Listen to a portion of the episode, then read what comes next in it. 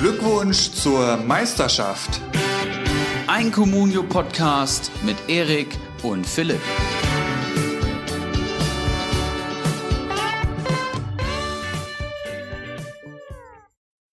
Glückwunsch zur Meisterschaft, euer Communio-Podcast des Vertrauens, Folge Nummer 62.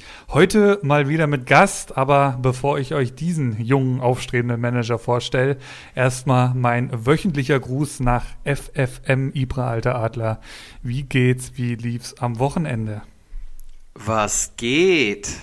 Ja, ähm, vielen Dank für die lockere Anmoderation. Dann äh, freue ich mich, dich auch willkommen zu heißen. Ähm, Folge 62, unfassbar, was für eine hohe Zahl. Aber ich freue mich sehr, ne? vor allem ähm, wegen unserem Gast und Philipp, man kann ja auch mal sagen, du hast Wort gehalten und hast äh, einen schönen Geburtstag gefeiert, hoffentlich letzte Woche. Yes, Grü sir. Grüße gehen nochmal raus und äh, hast ein neues Mikrofon am Start. Ich hoffe, man hört das gleich und mein neues Mikrofon wird morgen kommen, also nächste Folge akustisches äh, Erlebnis der Extraklasse. Aber heute wird es das vermutlich auch geben, aber aus anderen Gründen. Denn wir haben einen ganz besonderen Gast. Ich sag mal Hallo Keggy und äh, Grüße nach Thüringen. Ja, hallo ihr zwei. Freut mich natürlich bei euch zu sein. Ähm, von mir jetzt hier auch nochmal persönlich. Brunsi, alles, alles Gute. Dankeschön, Grüße, Dankeschön. Grüße gehen raus. Ähm, ja, und ich freue mich und bin gespannt bei euch zu sein. Ja, schön, dass du diese Saison ausgesucht hast, um zu uns in den Podcast zu kommen und nicht letzte Saison. denn da sah es ja deutlich schlechter bei dir aus, aber die Lernkurve ist sehr, sehr steil und äh, du stehst richtig gut da. Ich habe eben nochmal deinen Communio-Kader geschaut. All das werden wir in dieser Folge hier ergründen bei deiner Kaderbewertung und dann wirst du uns erzählen, wie du so viel Kohle gemacht hast, was das für starke Transfer war, Transfers waren. Ähm, aber ja, ich freue mich. Ich habe am Wochenende zumindest zwei Fußballspiele sehen können und ihr wahrscheinlich ein paar mehr. Aber ähm, bevor wir jetzt loslegen, möchte ich einmal noch ganz kurz auf unsere Facebook-Gruppe verweisen. Wer es geschafft hat und bis hierhin gehört hat, also regelmäßig unseren Podcast gehört hat und immer noch nicht in der Facebook-Gruppe ist, dem muss ich mal sagen, Respekt für die Ausdauer, aber sieh jetzt zu und komm da rein. Wenn du kein Facebook hast, machst du dir einen Account und gibst oben ein Glückwunsch zur Meisterschaft, kommst in unsere Facebook-Gruppe und diskutierst mit den vielen anderen Managern, mittlerweile knapp 150, glaube ich. Ähm, Zwei Stück fehlen noch. Zwei Stück fehlen noch, okay. Über ähm, Communio-Themen, Gott um die Welt. Es gibt die besten Einschätzungen. Mittlerweile werden täglich Posts verfasst. Ich brauche eine Einschätzung. Ich bin so und so viel im Minus. Könnt ihr mir da raushelfen? Wen holen von den drei? Den und den verkaufen, um den zu kaufen? All das wird ja diskutiert und es ist mittlerweile echt der Wahnsinn, was da für Tipps ausgetauscht werden. Sehr, sehr high quality auf jeden Fall. Täglich, muss man dazu sagen. Täglich.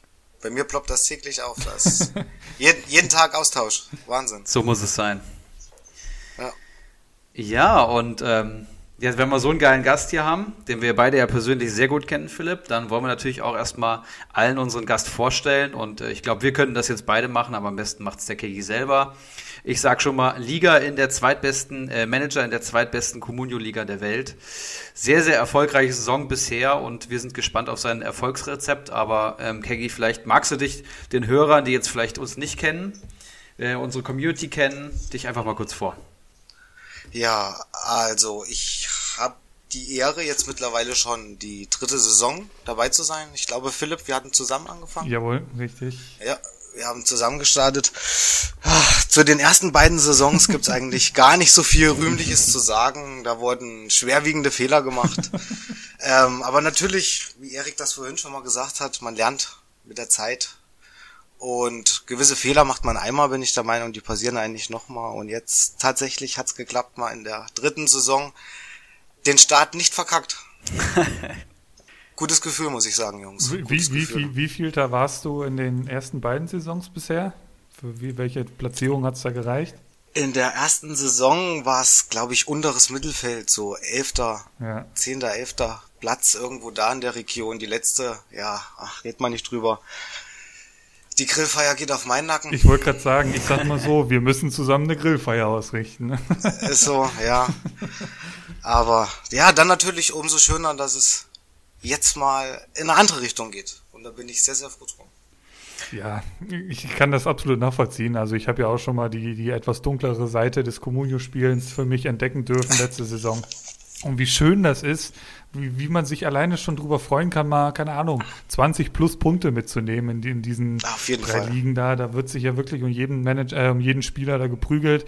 Deswegen kann ich das absolut nachvollziehen. Du bist ja deutlich besser ähm, aus den Startlöchern gekommen, äh, wie ich, wie, wie jetzt bei meinem Fall. Schauen wir später vielleicht nochmal genauer drauf, wenn wir in Liga 2 angekommen sind. Da gab es ja auch äh, ganz oben jemanden, der ordentlich für Furore gesorgt hat. Ähm, Brutal. Nimm uns noch mal so ein bisschen mit, wie sieht so dein, dein, dein, dein Communio-Alltag aus? Also ist das mittlerweile so, ähm, keine Ahnung, morgens beim, beim Kaffee erstmal die, die Liga-Insider-App geöffnet oder ist es, sag ich mal, jeder zweite Tag bei dir aktuell? Wie sind so ähm, die, die Informationsflüsse bei dir? Ja, also ich muss schon sagen, also täglich auf jeden Fall. Und bei mir hat sich so eingependelt, dadurch, dass ich jetzt auch ähm, relativ früh aufstehe, ist es tatsächlich so, dass wenn ich morgens bei meinem Kaffee in der Küche sitze vor der Arbeit, dass da kommunio-technisch noch gar nicht viel zu holen ist, weil eben noch manchmal noch gar nichts ausgerechnet ist ja, oder ich ja. noch da genau das gleiche Bild hat wie abends, bevor ich ins Bett gehe. Ja. Ähm, aber tatsächlich dann zur Früh Frühstückspause an der Arbeit, so gegen acht, halb neun rum, da lohnt sich dann schon mal der erste Blick. Und da laufen dann auch schon die ersten Transfers. Also, hör, also hör, da, da höre ich ja schon raus, dass du auch sehr viel Transfer, transferierst mittlerweile. Ne? Dass das ja, war sonst, glaube ich, auch schon ähnlich, aber diesmal klappt es halt auch vernünftig. Ne? Also, also da Richtig. auch schon zu sehen, da, da wurde sehr viel gelernt. Ähm, also was mir sofort in den Sinn kommt äh, in dieser Saison und der Name Keggy ist dieser Sané-Transfer. Den, du, den, den hast du ja verkauft und danach ist der fast 10 Millionen gestiegen, oder? Richtig, richtig. Aber ich habe ich hab, ich hab leider nur drei Millionen mitgenommen. Ja, ja okay, dann geht's ja noch. Ich dachte, das wäre noch weniger gewesen. Ich habe das nur irgendwie noch nee. in Erinnerung. Kegi hatten verkauft und äh, ab dann ging es eigentlich nur noch äh, in eine Richtung für, für den Herrn Saleh. Also da schon sehr ja, risikobereit gewesen. Ähm, was war bisher so der dein Königstransfer bisher? Ähm, wenn man rein vom Marktwertgewinn her ausgeht, dann würde ich schon sagen Bailey, auf jeden Fall. Ja. Für, für Bailey hatte ich für 4,2 ja. geholt, als er hier seinen jamaikanischen Partyurlaub da irgendwie gemacht hat und in Quar Quarantäne musste, keine Ahnung. ähm, und dann jetzt für 7,5 verkauft. Ja, ja, also das sind auf jeden Fall schon ordentlich Millionen, die da plus gemacht worden sind. Ähm, ja. das, das sieht man auch, wenn man sich so deinen Kader anschaut, kommen wir ja nachher vielleicht äh, auch nochmal drauf zurück oder mit Sicherheit sogar. Mhm. Ja, hast du noch irgendwelche Fragen, die wir so vorab klären sollten an unseren Gast, Erik? Ja, also wir kennen unseren Gast ja, das heißt, wir müssen uns nicht kennenlernen, sagen wir es mal so. Die Kader kennen wir von uns gegenseitig auch. Mich würde noch interessieren, Keggy, man sagt dir als Manager nach, dass du dir oft und viel Hilfe holst bei Konsorten wie Bacardi Diakite etc. Ähm, ist, ja. es, ist es so, dass es, dass es noch äh, Timos zweiter Account ist oder bist du da mittlerweile selbstständig unterwegs? nein, nein, nein, nein. Also zu, von Timos zweiter Account würde ich auf gar keinen Fall sprechen. ähm, es ist so abgelaufen eigentlich, ich habe mir meinen Grund selber gemacht und dann natürlich sage ich, wenn die ersten Sachen funktionieren, man merkt, das, was man tut, das fruchtet, man nimmt die ersten Millionen mit, die zweiten Millionen und dann irgendwann hat man einfach Angst, Fehler zu machen. Und dann greife ich natürlich zum Handy. Zu meiner Nachsicht vielleicht noch so ein bisschen, ich habe hier niemanden, mit dem ich auch nur annähernd über Communio so schön philosophieren kann, reden kann, wie ich das mit bei euch machen kann, konnte. Ähm, das fehlt mir schon so ein bisschen. Und da ist natürlich der Griff zum Handy und da mal mit Timo die ein oder andere Sprachnachricht auszutauschen es ist halt sehr verlockend und mache ich natürlich, gar keine Frage. Gar keine Frage.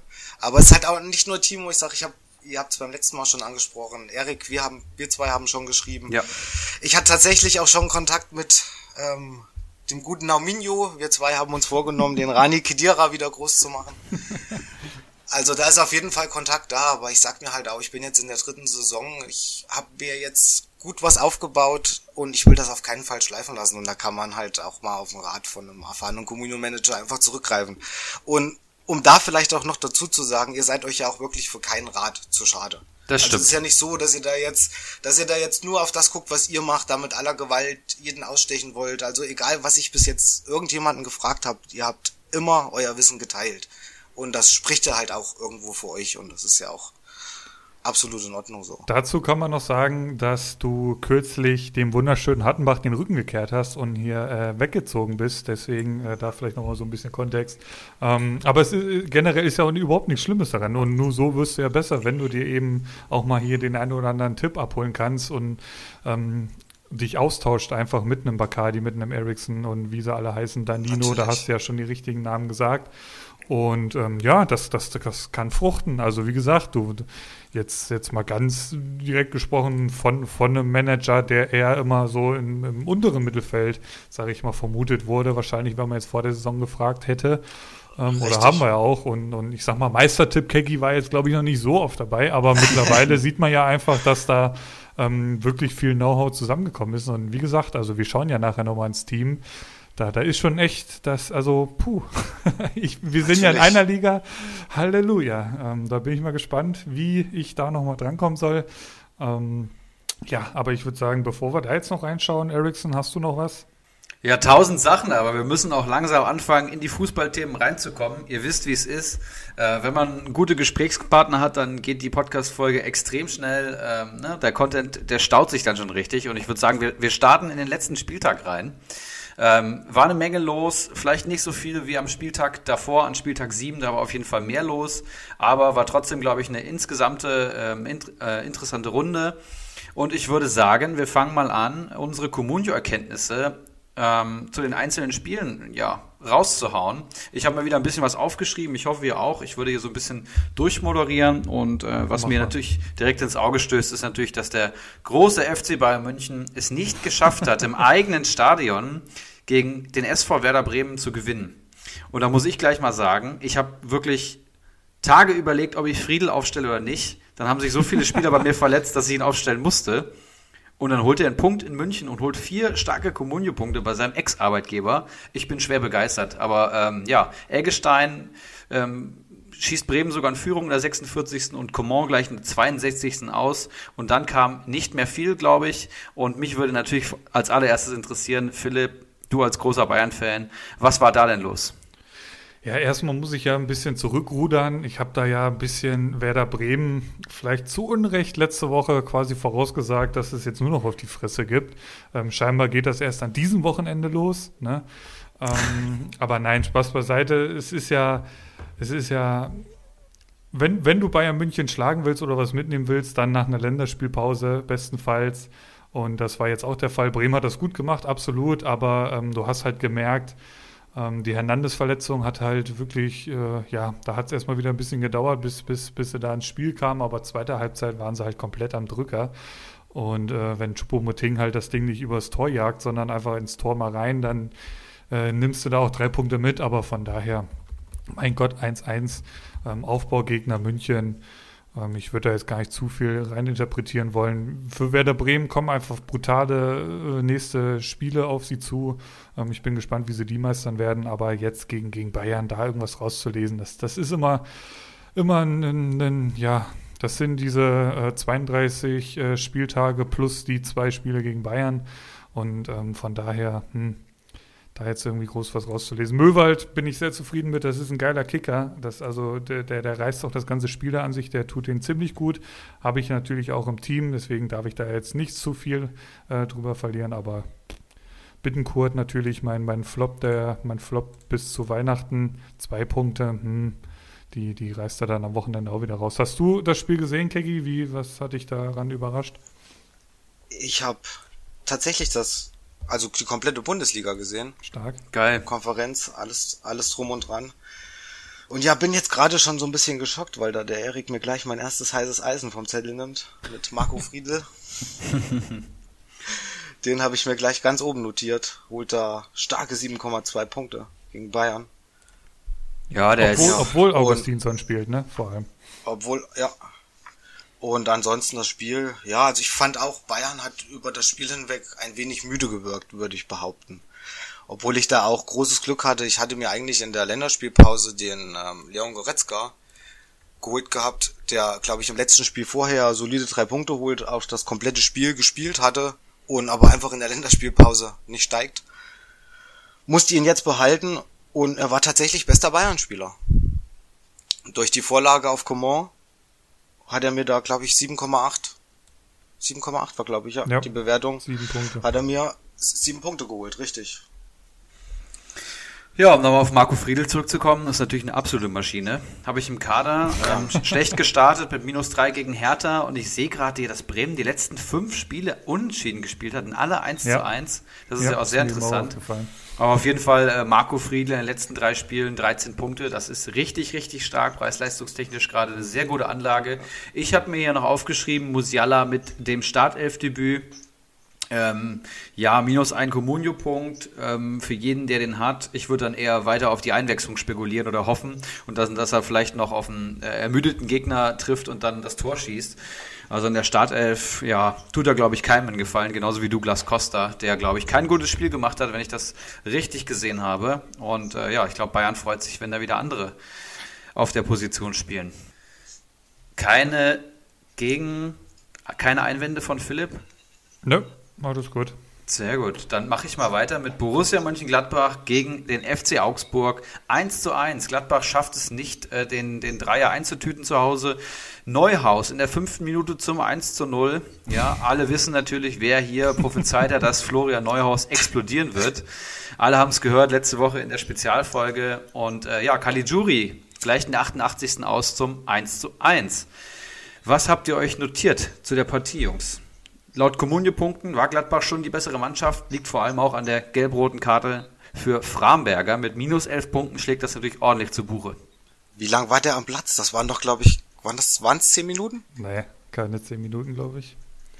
Waren keine zehn Minuten, gell? Keine zehn Brutal. Minuten und irgendwie aus welchen Gründen auch immer hatten Erik und ich dann eine WhatsApp-Gruppe mehr.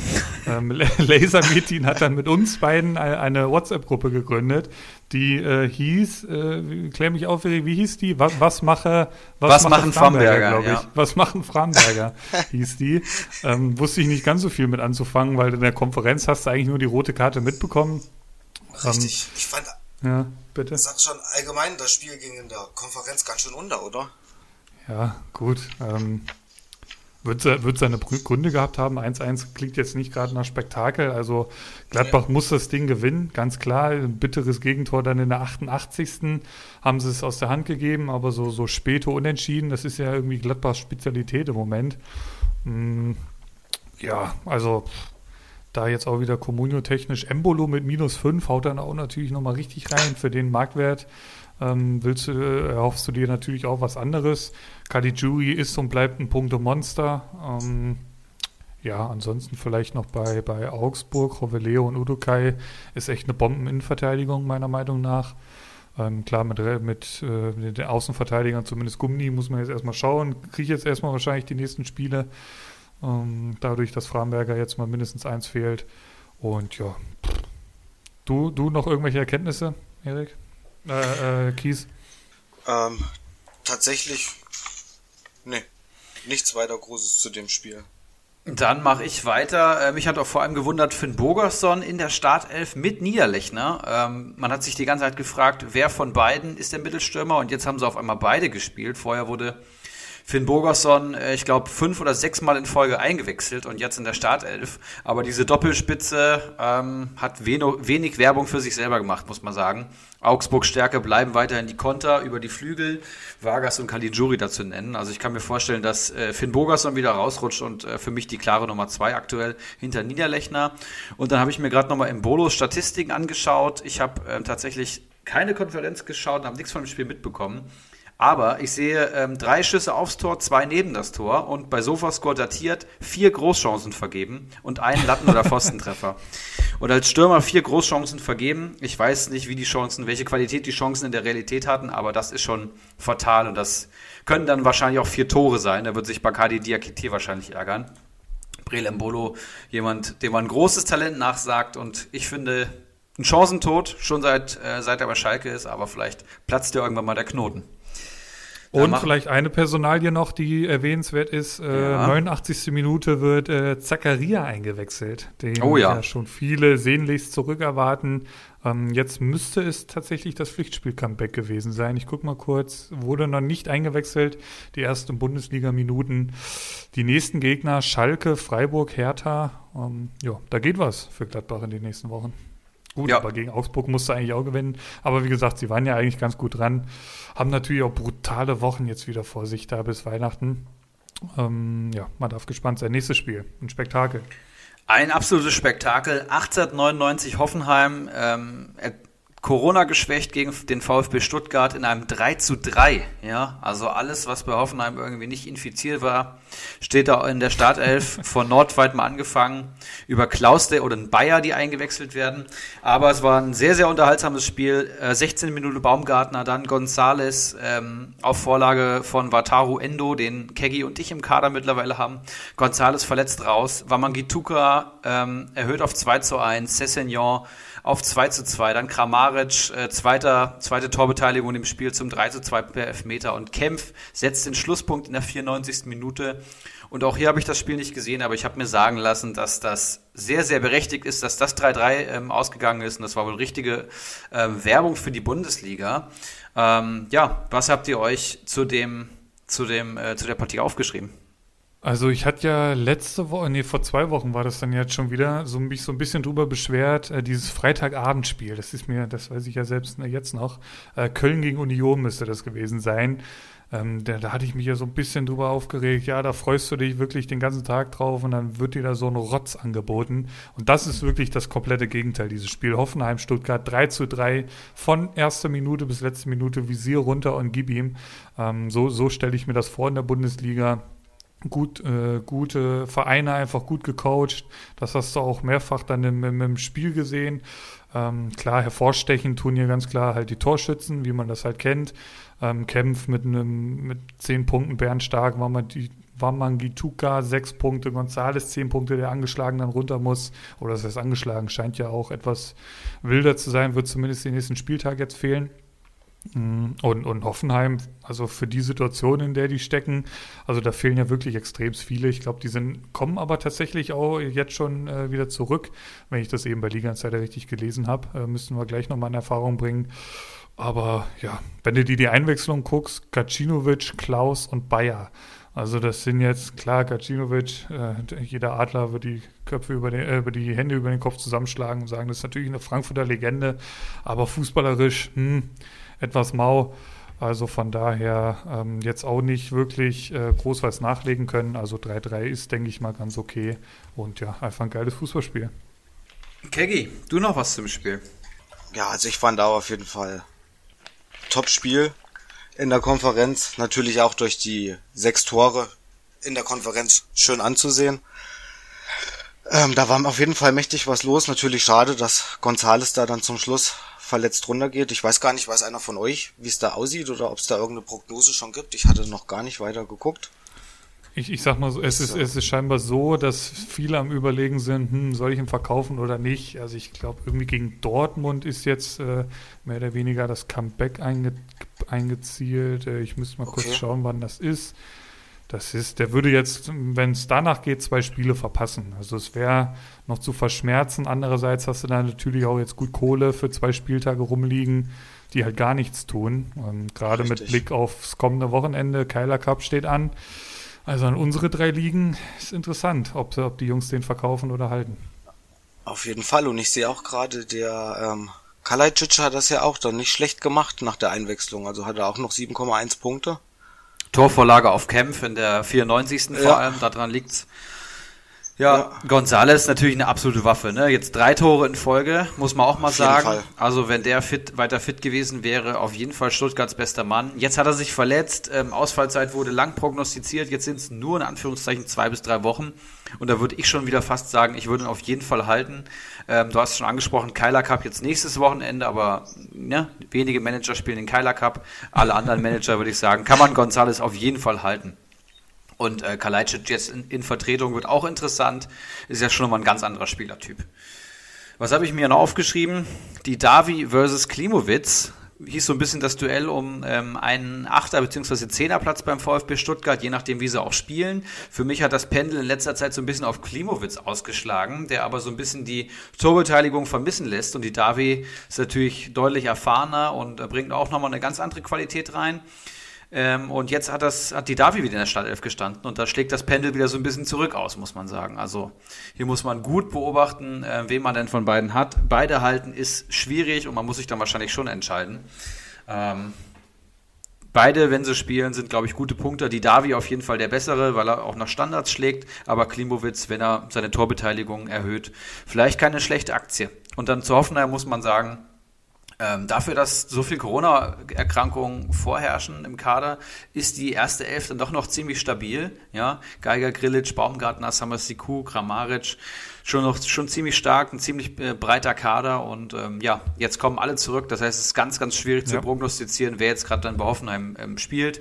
Ich würde Cessignon, Nordfight, ähm, ist schwierig, Bebu auch schwierig, Samaseku, Baumgartner und Grilic sehe ich tendenziell schon in der Startelf, aber ein Sko kommt auch noch zurück. Was ist mit Schalle Rabeck?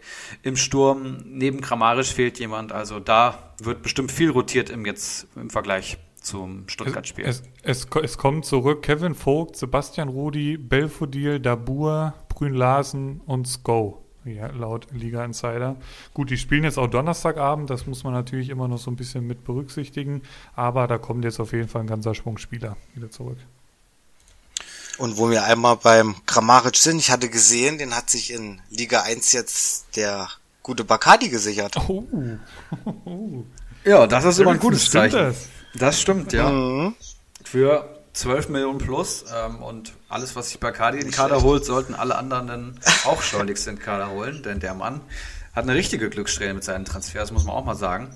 Ähm, und Kramaric, Hinrunden Kramaric, wir hatten hier schon einen Folgentitel, also der ist richtig gut drauf und jetzt auch im Stuttgart-Spiel hat man gesehen, wie wichtig der vorne ist. Der wird in jeder Situation gesucht und ist sowohl als Vorbereiter als auch als Spieler, der den letzten und vorletzten Pass spielen kann, bis zum Abschlussspieler, ähm, ja, absolut komplett im Sturm. Ich finde ihn richtig, richtig geil und für mich die Nummer drei nach Haaland und Lewandowski in der Bundesliga.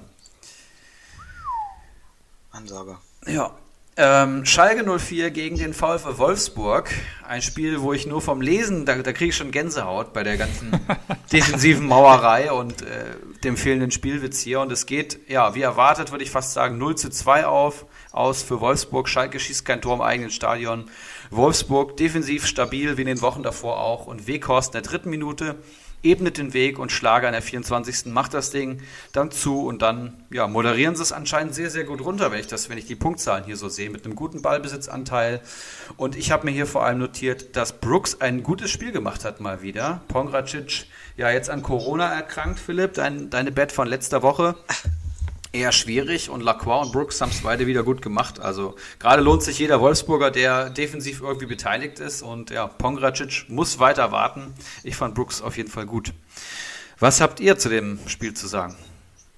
Kies bitte. Ja, ja also ich sage natürlich ins, als allererstes, wenn man hier bei Sofascore das Spiel nochmal aufruft und guckt, ist natürlich Castiels mit 8,5 Punkten.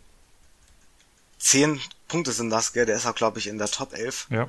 Ja, also. natürlich absolut boah, Granate. Absolute Maschine. Steht bei 32 ja. Punkten schon insgesamt und hat 19 Punkte in den letzten beiden Partien allein geholt. Ist bester Torwart, oder? Ja. Ja. Punkte technisch krass. Mm, ja, also das hätte auch noch deutlich äh, klarer ausgehen können als 0 zu 2, das muss man ganz klar so sagen. Ähm, Ging ja wohl auch gut rund dann in der Schalke-Kabine in der Halbzeit. Ähm, jetzt gestern am Trainingsplatz sind wohl Ibisevic und Naldo aneinander geraten. Also um alles rund um diesen Verein, es ist wirklich beängstigend, dass das wirklich in dieser Saison schief geht. Also ich hätte es eigentlich nicht für möglich gehalten, weil eben da ein Personal rumrennt, das, das darf nichts mit dem Abstieg zu tun haben. Aber ich erinnere mich an eine Abstiegssaison von Stuttgart vor zwei Jahren, müsste das gewesen sein. Da hast du auch gedacht, die steigen niemals ab und, und es ist dann letztendlich passiert. Aber da ist halt, da läuft so unfassbar viel schief. Und jetzt auch schon wieder, die haben ein Torverhältnis von 5 zu 24. Also, hm. Ich war ja auch großer, großer Fan von der Paciencia-Verpflichtung, aber auch da das ist wie die Spieler früher zu Hamburg sind, werden sie schlechter auch hier. Was, was soll er da groß machen? Also die haben ja überhaupt keinen Plan, wie sie nach vorne kommen soll, sollen. Der Harid wird nach 39 Minuten ausgewechselt. Boah, also wenn Raman dann die Lösung sein soll, hm, hm, hm. Stamboli dann auch sofort ausgewechselt zur Halbzeit, der hat mal wieder eine Chance bekommen. Ähm, ich glaube, Sané ist jetzt wohl länger verletzt in der Abwehr, wenn ich das eben richtig mitbekommen habe.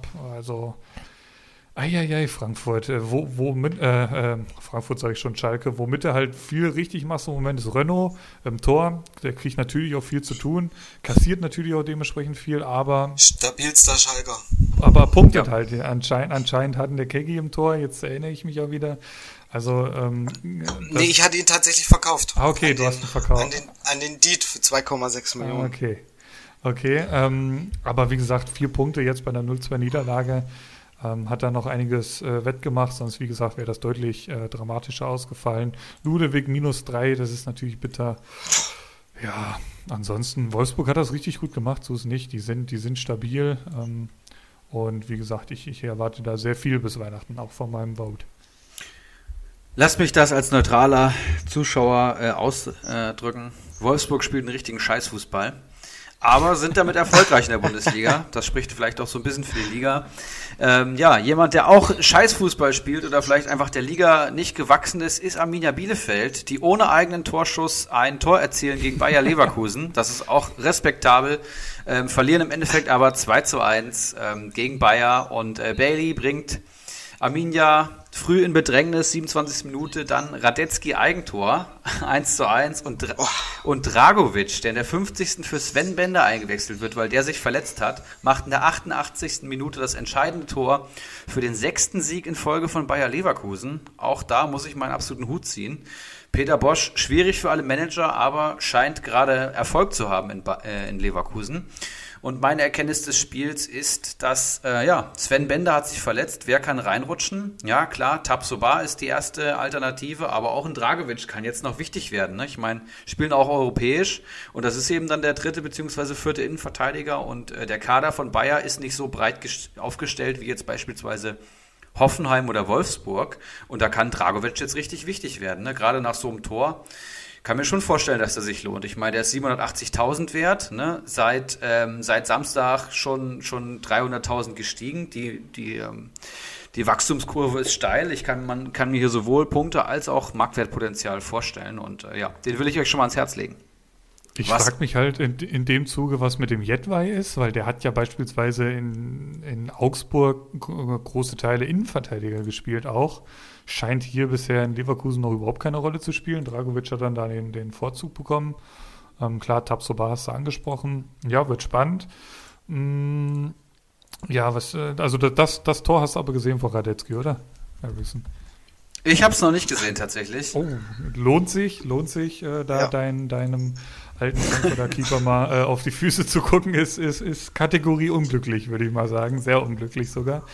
Oh ja. Ähm, ja, ansonsten halt minus drei Punkte Radetzky dann. Also das ist wirklich der Torwart, also würde ich mir niemals ins Tor holen. Sobald der die Linie verlässt, auf der Linie super, wirklich richtig stark, aber sobald der die Linie verlässt, meine Herren, ey, das, das, das ist mir jetzt nicht nur äh, an dem Wochenende aufgefallen, auch generell bei so Situationen, wo er dann eigentlich klären muss und so, ei, ei, ei. Ähm, gut. Ansonsten, ja, irgendwas noch zu dem Spiel, Kegi, deinerseits? Ja, bei mir ist halt, ach, so ein bisschen blutet das Herz schon. Bailey trifft wieder. ach, aber was soll ich machen? Naja, die letzten drei Spiele hat er allgemein sehr gut gepunktet. Ich bin persönlich ja, ja auch in der ja. in der Euroleague immer getroffen in den Spielen jetzt in den letzten. Aber ist halt auch er ist halt auch immer mal für so ein paar Faxen gut, ne? Ja. Da macht er wieder irgendeinen Blödsinn, muss da an Quarantäne oder über die Saison hinweg denke ich halt doch, dass es die richtige Entscheidung war. Ja, muss man abwarten. Man darf sich nicht ärgern. Ja. Ich habe Kalajdzic damals bei dreieinhalb Millionen verkauft und habe mir im Endeffekt auch so knapp vier Millionen durch die Lappen gehen lassen. Aber es war für den Zeitpunkt für mich die Entscheidung, die ich getroffen habe. Und dem darf man dann auch eigentlich nicht nachtrauern, weil man hatte seine Gründe und man redet immer über Wahrscheinlichkeiten und ja, dann kann Richtig. so ein Spiel auch mal explodieren. Man darf dann gar nicht, gar nicht mehr weiterhin da drauf zu gucken, sondern einfach weitermachen. Obwohl ich da auch sagen muss, ich weiß nicht, der Fabian Klos, den haben sie am Anfang auch mega gehypt, aber so richtig viel habe ich bis jetzt von denen auch noch nicht gesehen. Ja, das ist halt dieses, dieses Terodde-Phänomen. Klar, zweite Liga schön und gut, aber in der ersten Richtig, Liga sieht es noch Liga. mal ein bisschen anders aus. Ähm, ja, Bielefeld, ja sind, ja, sind ja gar nicht so schlecht in die Saison gestartet. Jetzt sind sie mittlerweile auf Platz 16. Oder was heißt gar nicht so schlecht in die Saison gestartet? Die haben vier Punkte. Ähm, ja, das, das wird verdammt schwierig. Das wird verdammt schwierig für Arminia Bielefeld. Also ich sehe da jetzt auch wirklich im Kader. Klar, kannst du jetzt aus Comunio-Sicht einen, einen Pieper oder wie heißt er da hinten reinstellen. Aber ansonsten, ja, Doan gefällt mir halt ganz gut, so, so ein kleiner Trickser. Aber ja. ansonsten schwierig, schwierig. Bielefeld, schwierig, schwierig. Nichts zu holen. Ja, um nochmal auf Radetzky zurückzukommen, der hat in Frankfurt den äh, Satz geprägt, oder für mich persönlich hat er ihn geprägt. Äh, ich hoffe, die meisten Zuhörer wissen, dass Finn ja ähm, einen Hang zum Alkohol haben und dass sehr, sehr gerne sehr viel Alkohol in Finnland getrunken wird. Und Radetzky hat immer, den, er hat immer gesagt, drei Weizen, drei Punkte. Das habe ich immer schwer gefeiert hier in Frankfurt. Sehr, sehr guter Mann, auch ähm, DFB-Pokalsieger mit uns geworden. Und dann kommen wir aber zum, zum Samstagabend, denn das Spiel habe ich geguckt. Ich habe zwei Spiele am ganzen Wochenende gesehen und seid gespannt, welches das zweite ist. Aber eins war natürlich Eintracht Frankfurt gegen RB Leipzig. Ähm, und es war, wie ich es angekündigt habe, ähm, Leipzig liegt uns tatsächlich und es ist ein Spiel, wo Frankfurt nicht den Ball hat, wo Frankfurt dem Gegner die Stärken nehmen möchte und kann und äh, Leipzig hat, glaube ich, letzte Saison auch keinen einzigen Sieg eingefahren in der Commerzbank Arena, beziehungsweise jetzt Deutsche Bankpark, aka das Waldstadion. Und äh, bis jetzt haben sie es diese Saison auch nicht geschafft. Ähm, Barkok geht hier sogar, ähm, schießt das 1 zu 0 in der 43. Minute auf Torvorlage von Dika, die beide in der Startelf auch taufen auftauchen. Hasebe rotiert dafür auf die Bank, das hatte ich angekündigt. Der hat in den letzten Wochen echt nicht so stabil gewirkt und ein Dika Hinteregger Abraham ist für mich die Wunschdreierkette, muss man auch mal sagen. Ich ist schwierig, Hasebe jetzt zu sagen, du bleibst auf der Bank, aber allein sportlich wärst zu verkraften. So rutscht rein, den ich auch ähm, schon mehrfach äh, anfangs der Saison gelobt habe. Das ist der Mann, den ich eigentlich daneben Rode sehen möchte. Aber jetzt hat er den offensiven Part gemacht. Das hat er sehr, sehr gut gemacht. Und auch Barkok, wo ich vermutet hatte, dass Touré eher für einen defensiven Aspekt da nochmal spielt, ähm, in der Startelf und schießt hier sogar das 1 zu 0. Barkok, jemand, dem man in Frankfurt ein Riesental äh, Riesentalent nachsagt, ähm, in Frankfurt in der Nordweststadt groß geworden, daher wo Azad kommt, falls ihr den kennt. Und äh, in den letzten beiden Spielen äh, 11 und 9 Punkte geholt, also herausragend. Ayman Barkok, Eigengewächs, ich freue mich sehr. Und da muss man mal sagen, richtig geiles Spiel, ich freue mich. Die ähm, starken Gegner, die, die, die folgen weiter bei der Eintracht und gegen starke Gegner sehen wir einfach gut aus, muss ich sagen. Punkt Ende aus. Was sagt ihr? Bitte, Kies. Ich? Ja, also als erstes. Hast, hau rein. Auf jeden Fall, also ich gebe da den Erik eins zu eins recht, obwohl ich es natürlich auch schade finde, dass es so ist, aber Frankfurt passt sich da absolut den Gegnern an. Starker Gegner, macht Frankfurt ein starkes Spiel. Und ja, Barkok, Startelf, ich würde sagen, er hat sich den Einsatz auf jeden Fall in der Startelf mehr als verdient nach den letzten Spielen, die er gemacht hat. Ja. In den letzten zwei, drei Spielen, auch nach den Einwechslungen, immer positiv aufgefallen. Torvorlage, dann sogar einmal sogar selber getroffen nach Einwechslung, also stabil. Für mich steht er da auf jeden Fall nicht umsonst, keine große Überraschung. Und ansonsten der So, das hatte mich schwer gewundert, weil ich hatte mal geguckt, ich glaube, der ist bei Comunio mittlerweile noch 800.000 wert. Ja. Oder korrigiert mich, wenn ich da jetzt was Falsches sag, aber der, der war doch immer, der war doch mal bei, bei 6 Millionen oder so, keine Ahnung, also da war ich auch, da musste ich zweimal hingucken. Letzte Saison halt ähm, 76 Punkte geholt und deswegen so hoch äh, gewertet gewesen und diese Saison halt echt wenig gespielt, ist gerade bei einer Million circa. Und ein ganz heißes Eisen, also wenn er jetzt äh, in die, in die Startelf ja, gerutscht ist, und ähm, seine Sache wirklich halbwegs gut gemacht hat. Also man, man muss ja schon fast 7-1 gegen Leipzig. Richtig, man muss ja schon fast Angst haben, dass der irgendwie überhaupt keine Rolle mehr spielt und dann äh, demnächst wieder den Verein verlässt. So hatte man ja schon fast das Gefühl, so wie sich über den geäußert wurde, ähm, er überhaupt nicht zufrieden. Jetzt dann ja. Startelf gegen Leipzig, macht das gut da. Ähm, dazu muss man ja sagen, dass Rode komplett gefehlt hat. Also ist halt die Frage, ähm, also Ilsanka, der mich, muss ich auch mal sagen, mich doch positiv eher überrascht da im Mittelfeld von Frankfurt. Ähm, also der, der kommt so ein bisschen wie so ein Holzfäller rüber, aber der, der kann auch ein bisschen was am Ball, meiner Meinung nach. Ähm, von daher ist Saul Ilsanka eigentlich eine, eine gute Doppelsechser oder ein gutes Zentrum. Aber klar, Rode wird zurückkommen und wie es dann aussieht, bin ich mal sehr gespannt. Ich weiß gar nicht, was ist mit Rode? Der war jetzt verletzt. Ich weiß gar nicht genau, was er hat, aber entweder jetzt kommendes Wochenende schon oder das danach auf jeden Fall wieder da. Und dann auch gesetzt. Ne? Da ist die Frage, wer drum rumspielt und dann wird es vermutlich eher Ilsanker sein. Was ich halt bei Frankfurt noch interessant finde, ist klar, Abwehrkette ähm, ist Hasebe jetzt rausgerückt. Ich hatte so ein bisschen ähm, vor dem Spieltag Kontakt mit unserem großen Bacardi Diakite und der hat zum Beispiel die Idee in den Raum geworfen, dass er ja ganz gerne auch Hasebe im, im, im Zentrum wieder eher sehen würde, also sprich vor der, vor der Abwehrreihe. Ähm, oh, was, oh, was hältst du von der Idee? Abstand, ehrlich gesagt. Ähm, dafür Weil? Ist der Makoto, glaube ich, nicht mehr in der physischen Verfassung und um das äh, Tempo dann auch zu gehen im Mittelfeld, ja. Ich weiß nicht, aber, aber, aber ob Ausdauer. Musste auch hinten nicht fast noch eher mehr Sprints ziehen? Ja, aber da hast du das komplette Spiel vor dir, ne? Du hast nicht diese, diese hochgradige, du hast nicht diese, diese krasse Intensität die ganze Zeit, ne? Du hast halt auch viel Entlastung. Also, ich würde da auf jeden Fall Abstand von nehmen. Dafür haben wir auch genug andere Spieler auf der Position. Aber einen oh, möchte ich hier noch, sorry. Ja, Dost, dein Dost Jawohl. müssen wir natürlich auch noch drüber quatschen. Ja. Ähm, denn Frankfurt nur mit einer Spitze diesmal gespielt, die, die hieß André Silva. Mhm. Und ja, dein Dost, was kostet er im, im Moment? Ähm, der saß dann auf der Bank. Immer noch sechs, glaube ich. Äh, nee, fünf, fünf mittlerweile. Ich habe ihn für günstige neun Millionen geholt damals, kurz vorm Bayern-Spiel. Und die letzten drei Spiele hatte mir insgesamt einen Punkt geholt. Das ist, ist halt gerade so. Aber man konnte sich schon fast denken tatsächlich, dass Hütter irgendwann wieder die Doppelzehn-Variante ausprobiert. Letzte Saison hat es oftmals nicht geklappt, weil der zweite Zehner auf jeden Fall auch gefehlt hat. Und jetzt hat es sehr gut geklappt. Und gerade gegen Leipzig macht es auch Sinn, weil man viel mit Kontersituationen plant. Union Berlin natürlich wieder eine ganz andere defensive Ausrichtung. Da erwarte ich Dost dann wieder schon in der Startelf. Äh, muss ich aber beobachten. Also wenn er jetzt wieder von der Bank kommt, dann muss ich mir wirklich Gedanken machen. Aber ich glaube, das war eine taktische Komponente gegen Leipzig. Dürft mal wieder treffen, muss Philipp ich sagen. Kostic spielt 90 Minuten. Ja, und ist natürlich absolute Granate. Hat Tyler Adams da schön frisch gemacht auf der Seite. Ja. Ich ja. liebe Philipp Kostic. Ich finde ihn mega. Ja, klar, vor allen Dingen gleich wieder 90 Minuten. Ja, Frankfurter Pferdelunge.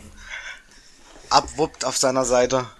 Und vielleicht die größte Überraschung, Leute. Die größte Überraschung ja, ist eigentlich Erik Durm gewesen, der tatsächlich seinen ersten Bundesliga-Einsatz diese Saison hat, in der Startelf steht und 90 Minuten durchspielt gegen Leipzig. Da fragt man sich, wie kann das denn sein als Trainer? Ne? Vor allem, wenn du auf der Position Danny da Costa hast, du hast einen Barkok, der da spielen kann, du hast einen ähm, du hast einen Younes, der da spielen kann und du hast natürlich äh, Touré, der da spielen kann und auf einmal steht halt da ein Durm ne? und, und holt vier Punkte und macht ein richtig gutes Spiel. Und äh, der Trainer hat gesagt, er hat sich verdient und äh, hat es stark gemacht. Durm damals schon extrem starke Spiele gegen Bayern gemacht, also vielleicht liegen ihm auch die, die Gegner, vielleicht wird er da besonders angespornt, aber ja, da weiß ich ehrlich gesagt gar nicht, was ich zu sagen kann. Der wird natürlich jetzt steigen, aber ich erwarte ihn ehrlich gesagt nicht nochmal in der Startelf. Das ist schon fast kurios nach so einem guten Einsatz. Naja, mal abwarten. Und äh, RB Leipzig möchte ich noch sagen, mein Yusuf Paulsen hat dann das 1 zu 1 geschossen, mit einem Lachen und einem weinen, ähm, weinenden Auge betrachtet. Aber es war natürlich ein herausragendes Tor, das muss man mal sagen. Aber schon das Mega zweite, ne? geil. Der hat, der, der hat auch schon diesen Volley da mal gehabt, jetzt vor ein paar Wochen. Ja, genau. Also schon das zweite ziemlich geile Tor, ja. Ja, Okay, Leipzig jetzt daheim gegen Bielefeld. Ich denke, da geht einiges. Also Leipziger für nächstes Wochenende, denke ich mal, eine heiße Aktie für alle Managerspiele. Und dann kommen wir zum Sonntagabendspiel, was ich mir nicht mehr reingezogen hat, was ich habe, aber im Nachhinein extrem bereut habe. Ein 2 zu 5 in Berlin. Ja, Dortmund gewinnt nach Viererpack von Haaland. Herausragend äh, ja, bei der Hertha. Und ich sehe viele Minuspunkte auf Hertha-Seite, vor allem in der Defensive. Und äh, ja, Haaland mit 24 Punkten in der glatten 10,0 bei Sofascore. Absolut herausragend. Dazu trifft halt Kunja noch doppelt, der ja bei Hertha die Lebensversicherung ist. Wenn jemand trifft, dann Kunja, habe ich das Gefühl. Das ist auch schon sein sechstes Saisontor im achten Spiel und das bei der Hertha.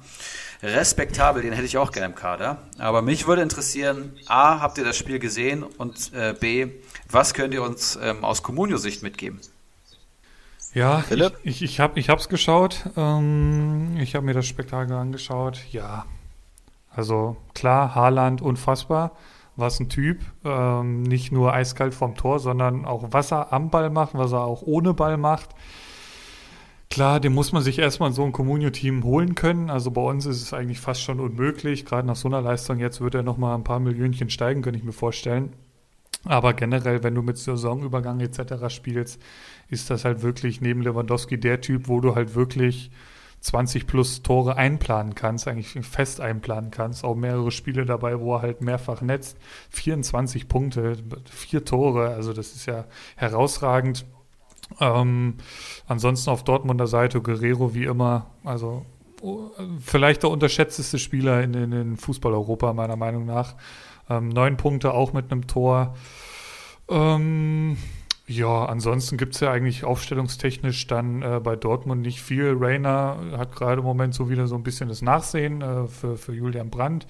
Der hat dafür mal angefangen, aber ähm, wie gesagt, mit den, mit den Startaufstellungen von, ich sag mal, den Champions League-Teilnehmern mindestens muss man halt sehr, sehr aufpassen. Ähm, eben in diesem Wochenende hat es halt jetzt Rainer Besitzer getroffen und auf Berliner Seite, ja, eigentlich eine Halbzeit gut gegengehalten, gut mitgemacht. Ähm, führst ja auch 1-0 durch Kunja, den, den super Tor, so, ja, aber selbst das war so aus dem Nichts heraus, ähm, das Tor.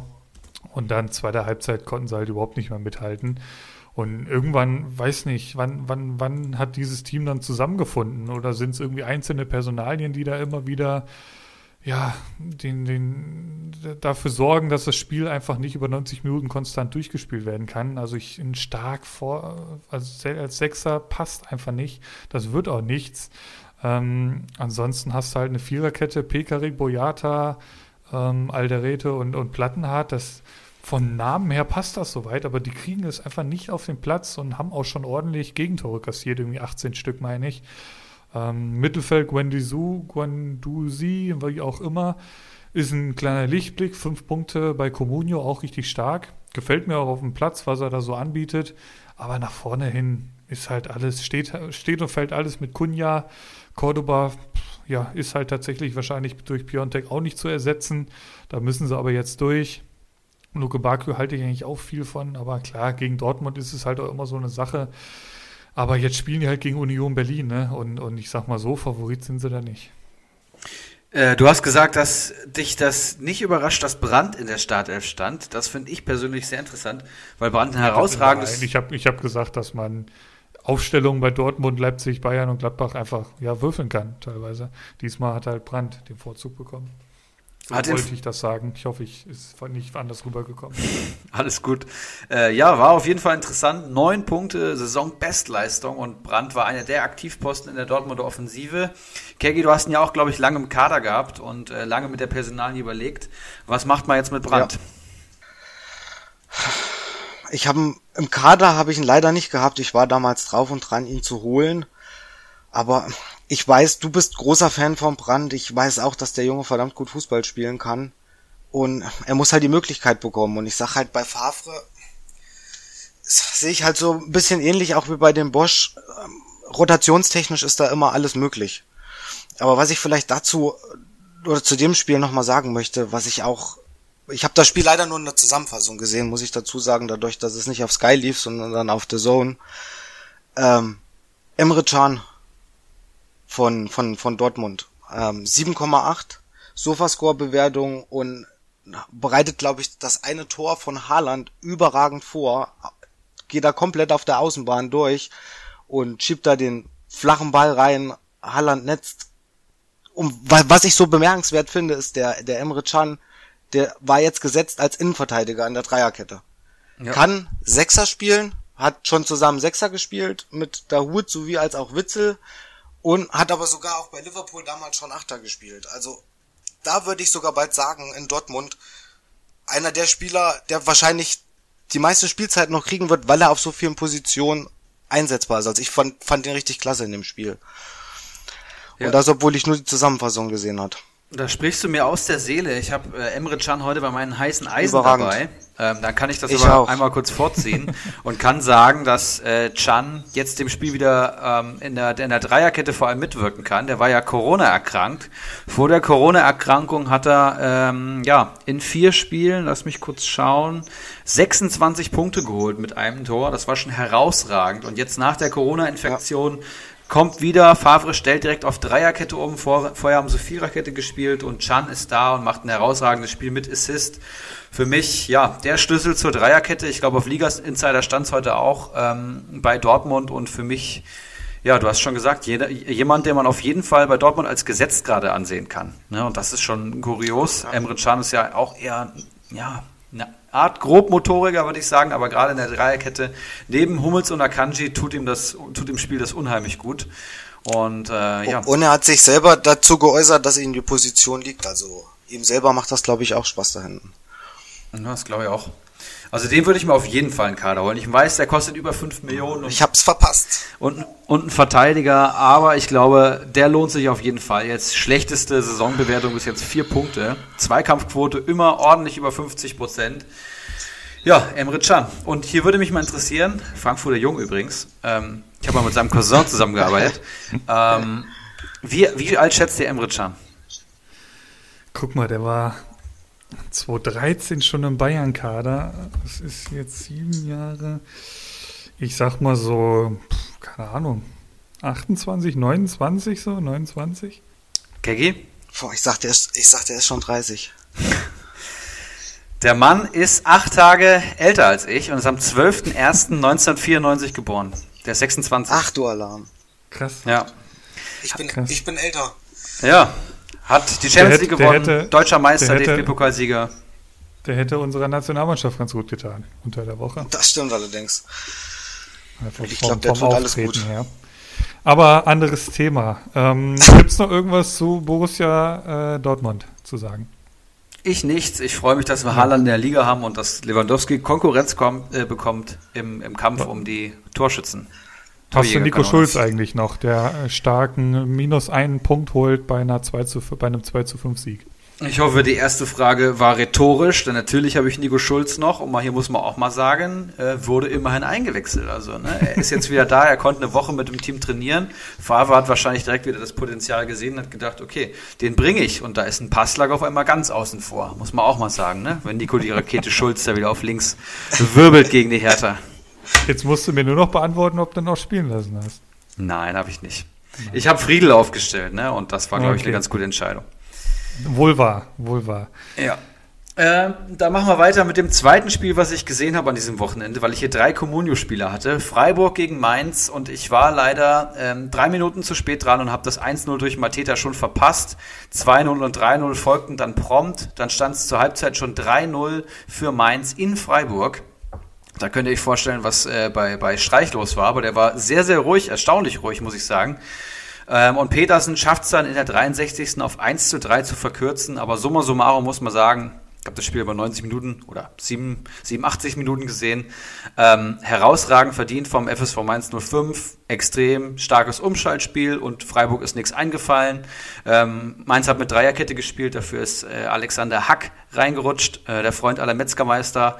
Ähm, Lichter hat nochmal gesagt, dass er reinrotiert ist, ähm, weil er eben kopfballstark ist, weil Freiburg mit vielen Flanken agiert durch Günther und, und Schmid. Und das muss man sagen, das war auch so. Und Hack hat sehr, sehr gut verteidigt, hat jedes Kopfballduell, glaube ich, gewonnen, sechs Comunio-Punkte geholt, ich würde ihn nicht regelmäßig in der Startelf erwarten, aber wenn äh, Mainz mit Dreierkette spielt, ist Hack da anscheinend der dritte Mann, neben St. Just und Niakate, das glaube ich ganz interessant. Und ansonsten muss man sagen, Kunde, nur auf der Bank. Fernandes und Barrero haben gespielt. Jetzt kommt noch Latza zurück. Ich bin selber Kundebesitzer. Gerade ganz, ganz schwierig. Dann habe ich mir noch aufgeschrieben, Tempelmann, könnt ihr vergessen. Extrem schlechter Spieler. Ähm, kannte ich noch gar nicht. Habe ich es erst mal bei 90 Minuten bzw. 46 Minuten gesehen. Dann wurde er ausgewechselt. Ähm, da kam Höfler rein, hat das Spiel direkt stabilisiert. Also war direkt besser Freiburg, vor allem im Zentrum. Und eine Sache hatte ich mir noch aufgeschrieben. Ach genau, Florian Müller finde ich auch zum Kotzen, ehrlich gesagt. Mir hat dann Mainz schon nicht gefallen. äh, mir hat dann Mainz schon nicht gefallen. Da hatte ich Zentner und Müller und mir war schon klar, dass sich Zentner durchsetzt. Jetzt ist er beim Freiburg und für mich ist auch Flecken der klar bessere Torhüter, muss ich wirklich mal sagen. Der kann so viel Potenzial haben, wie er möchte. Der ist ja auch noch echt jung. Aber für mich ist das irgendwie kein Bundesliga-Format. Also der sah da wieder merkwürdig aus. Und allgemein wirkt er immer so, als ob der gleich abrutschen könnte. Und Comunio minus zwei. Hat er überhaupt schon mal ordentlich Pluspunkte geholt? Lass mich parallel gerade mal schauen. Steht bei 23 Punkten. Oh nee, steht bei vier Punkten, Entschuldigung.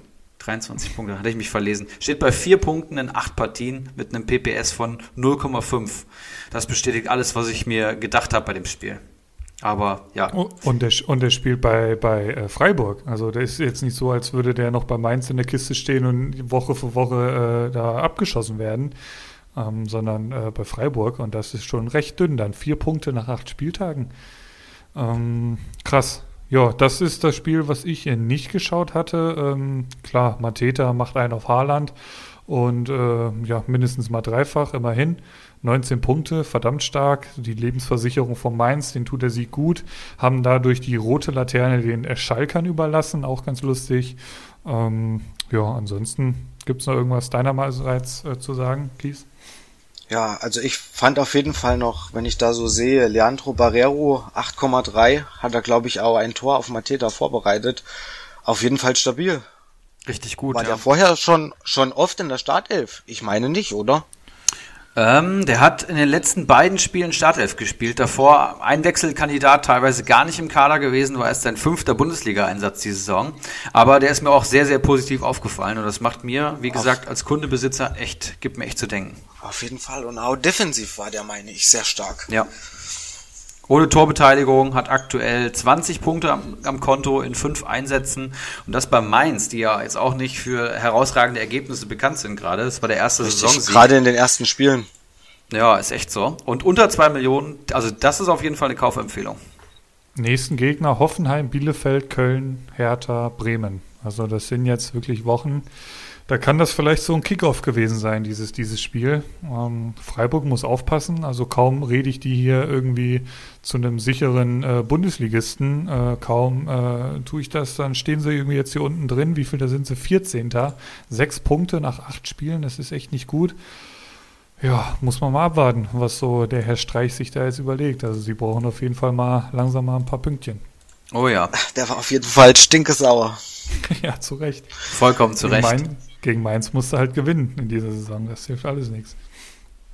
Letztes Spiel, last but not least, sagt man so schön, Sonntagabend, 18 Uhr und dann dieser herausragende Kick. Köln gegen Union Berlin, Zwinker, Zwinker, habe ich natürlich nicht mehr geschaut und äh, habe auch keinen Comunio-Spieler gehabt, deswegen musste ich mir es auch nicht antun.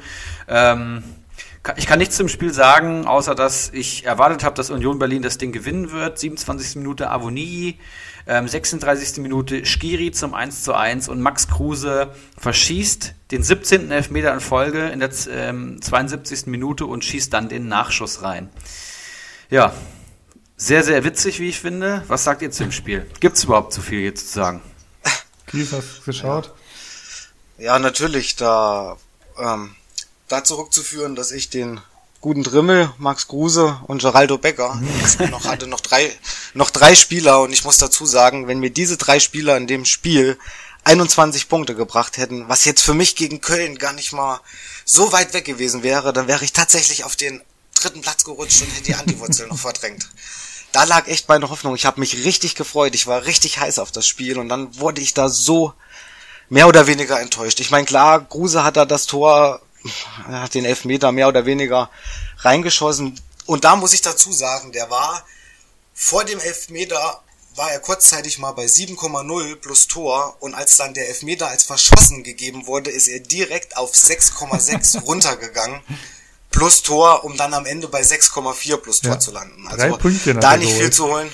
Da nicht viel zu holen. Da hat tatsächlich mein stabilster Unionsspieler Drimmel der mir dann noch, ich glaube, vier oder fünf Punkte, ich habe noch gar nicht groß reingeguckt, geholt hat. Ich habe mich so geärgert über das Spiel. Auch Becker nur 6,7. Ja, also da habe ich mir persönlich natürlich mehr erhofft. Aber muss ich auch dazu sagen, ich habe das Spiel gesehen, der Skiri, der sich dann noch mit dem Tor belohnt hat, hat er auch den Kruse absolut Weltklasse aus dem Spiel genommen. Also in der ersten Halbzeit hat man Kruse gefühlt gar nicht auf dem Platz gesehen und das soll schon was heißen. Ich also hätte, der ja. Skiri hat ihn da auf jeden Fall gut im Griff gehabt. Ich hatte ja eben gesagt, dass ähm, das Spiel Köln gegen Union mich so enttäuscht hatte. Es war Bremen gegen Köln. Äh, Köln gegen Union war ja gestern Abend erst. Ich habe es mir auch volle 90 Minuten gegeben. Es war nicht ganz so schlimm wie dieser eine Freitagabend, aber ähm, ja, fußballerischer Leckerbissen war es jetzt auch nicht, gerade bei Köln. Mein Absolut Gott, nicht. Ey, mein Gott, da ja. läuft auch nicht wirklich viel zusammen. Also auch da wieder so ähnlich wie bei Schalke. Die haben überhaupt keinen Plan, wie die nach vorne kommen sollen, so gefühlt. Klar, gegen Union Berlin gibt es auch Einfacheres, aber ähm, wenn, dann wurde es über Standards gefährlich. Die bringt Duda überragend rein, meiner Meinung nach. Also der, egal ob Echo oder Freistoß, wie der die Dinger da reinzimmert, das ist der Hammer. Da haben sie natürlich auch mit Anderson eigentlich einen Abnehmer. Das, das klappt jetzt bisher noch nicht so gut. Ähm, die müssen ihre Tore irgendwie anders hinbekommen. Klar, es war dann letztendlich auch so ein Standard und Skiri hält dann mal seine Birne da rein. Aber ansonsten außerhalb von Standards ist mir das echt zu wenig bei Köln und Union. Klar, Kruse ist krass, dass er nur drei Punkte holt, aber wie gesagt, schon von Skiri wirklich gut aus dem Spiel genommen. Ich würde jetzt so ein bisschen den, ähm, den Übergang machen, so in unsere Kommunio liegen und, und was mir halt zum Beispiel jetzt so in letzter Zeit auffällt, oder das war ja, glaube ich, jetzt bisher jeden Spieltag so, vielleicht weiß Erik dazu mehr, es ist ja tatsächlich mittlerweile so, dass du Montagmorgens gar nicht auf dein Handy gucken brauchst, um wirklich die finale Platzierung äh, sich anzuschauen, weil irgendwie irgendwann Montagvormittag ähm, Comunio noch auf die Idee kommt, hm, eigentlich können wir das Sonntagabendspiel nochmal korrigieren und dementsprechend nochmal ein paar Punkte über, über den Haufen werfen. Das, das war doch letzte Saison da nicht so, oder? Also das ist also gefühlt diesen, dieses, äh, diese Saison bisher in jedem Spieltag gewesen. Ja, das liegt so ein bisschen am, am Sofascore-Algorithmus, muss man sagen, denn da wird immer nochmal nachkorrigiert. Äh, wichtige Entscheidungen werden dann nochmal manuell nachgetragen, das heißt, die Daten werden auf Plausibilität überprüft, habe ich mir angelesen. Und ähm, das ist bei von Sonntag auf Montag eben problematisch, weil dann die Kommunio-Punkte schon praktisch ausgezahlt werden. Das heißt, sie stehen schon in der Tabelle bei allen anderen Spielen passiert es auch. Das heißt, du hast von, von Freitag auf Samstag und Samstag auch nochmal minimale Änderungen, aber es fällt dann keinem auf. Ja, weil es auch nicht nochmal so kommuniziert wird. Muss es ja auch nicht, ne? Weil da wurden noch keine Kommunio-Punkte gut geschrieben. Und bei dem Sonntagsspiel kommt es halt öfters mal vor. Deswegen, wenn zwei Sonntagsspiele sind, habt ihr bestimmt auch schon mal gesehen, gibt es dann auch bei zwei Spielen mal Änderungen. Das liegt einfach am Sofascore-Algorithmus. Das heißt, Statistiken können eben nicht auch wenn es 100 äh, verschiedene Parameter sind bei SofaScore, beziehungsweise Opta, können, können eben nicht alles erfassen. Und da wird auch schon nochmal nachkorrigiert. Daran liegt das. Ich finde es ätzend. Ja, als Communio-Manager vollkommen nachvollziehbar, aber ich habe ja auch einen kleinen Statistik-Fable. Macht schon Sinn, da nochmal drauf zu gucken bei vielen Aktionen. Aber wie gesagt, es war halt gefühlt noch nicht immer so. Also das kann mir ja keiner erzählen. Deswegen, hm, ja, vielleicht sollte man da mal äh, irgendwie Communio anhauen, aber wir werden es nicht ändern können. Wir nehmen es, wie es kommt. Ich würde sagen, wir schauen in Liga 1 ähm, unserer Communio-Ligen, würde ich sagen. Ja, ähm, Icarus auf Platz 1 mit 48 Punkten. Herausragender Spieltag. Hat natürlich Jean-Philippe Mateta im Kader 19 Punkte geholt. Neuhaus 9 Punkte geholt. Und Kempf 10 Punkte geholt. Icarus hatte, glaube ich, einen guten Spieltag am ersten Spieltag und jetzt am achten durch Torschützen, ansonsten eher durchschnittlich, aber das war herausragend. Auf Platz zwei die SGNU mit 38 Punkten, hat Avoni im Kader, hat eine starke Mittelfeld-Dreierreihe aus Ilsanker, Durm und Höfler, die 10 Punkte zusammenholen und hat Hummels hinten drin und Leiner mit 2x6.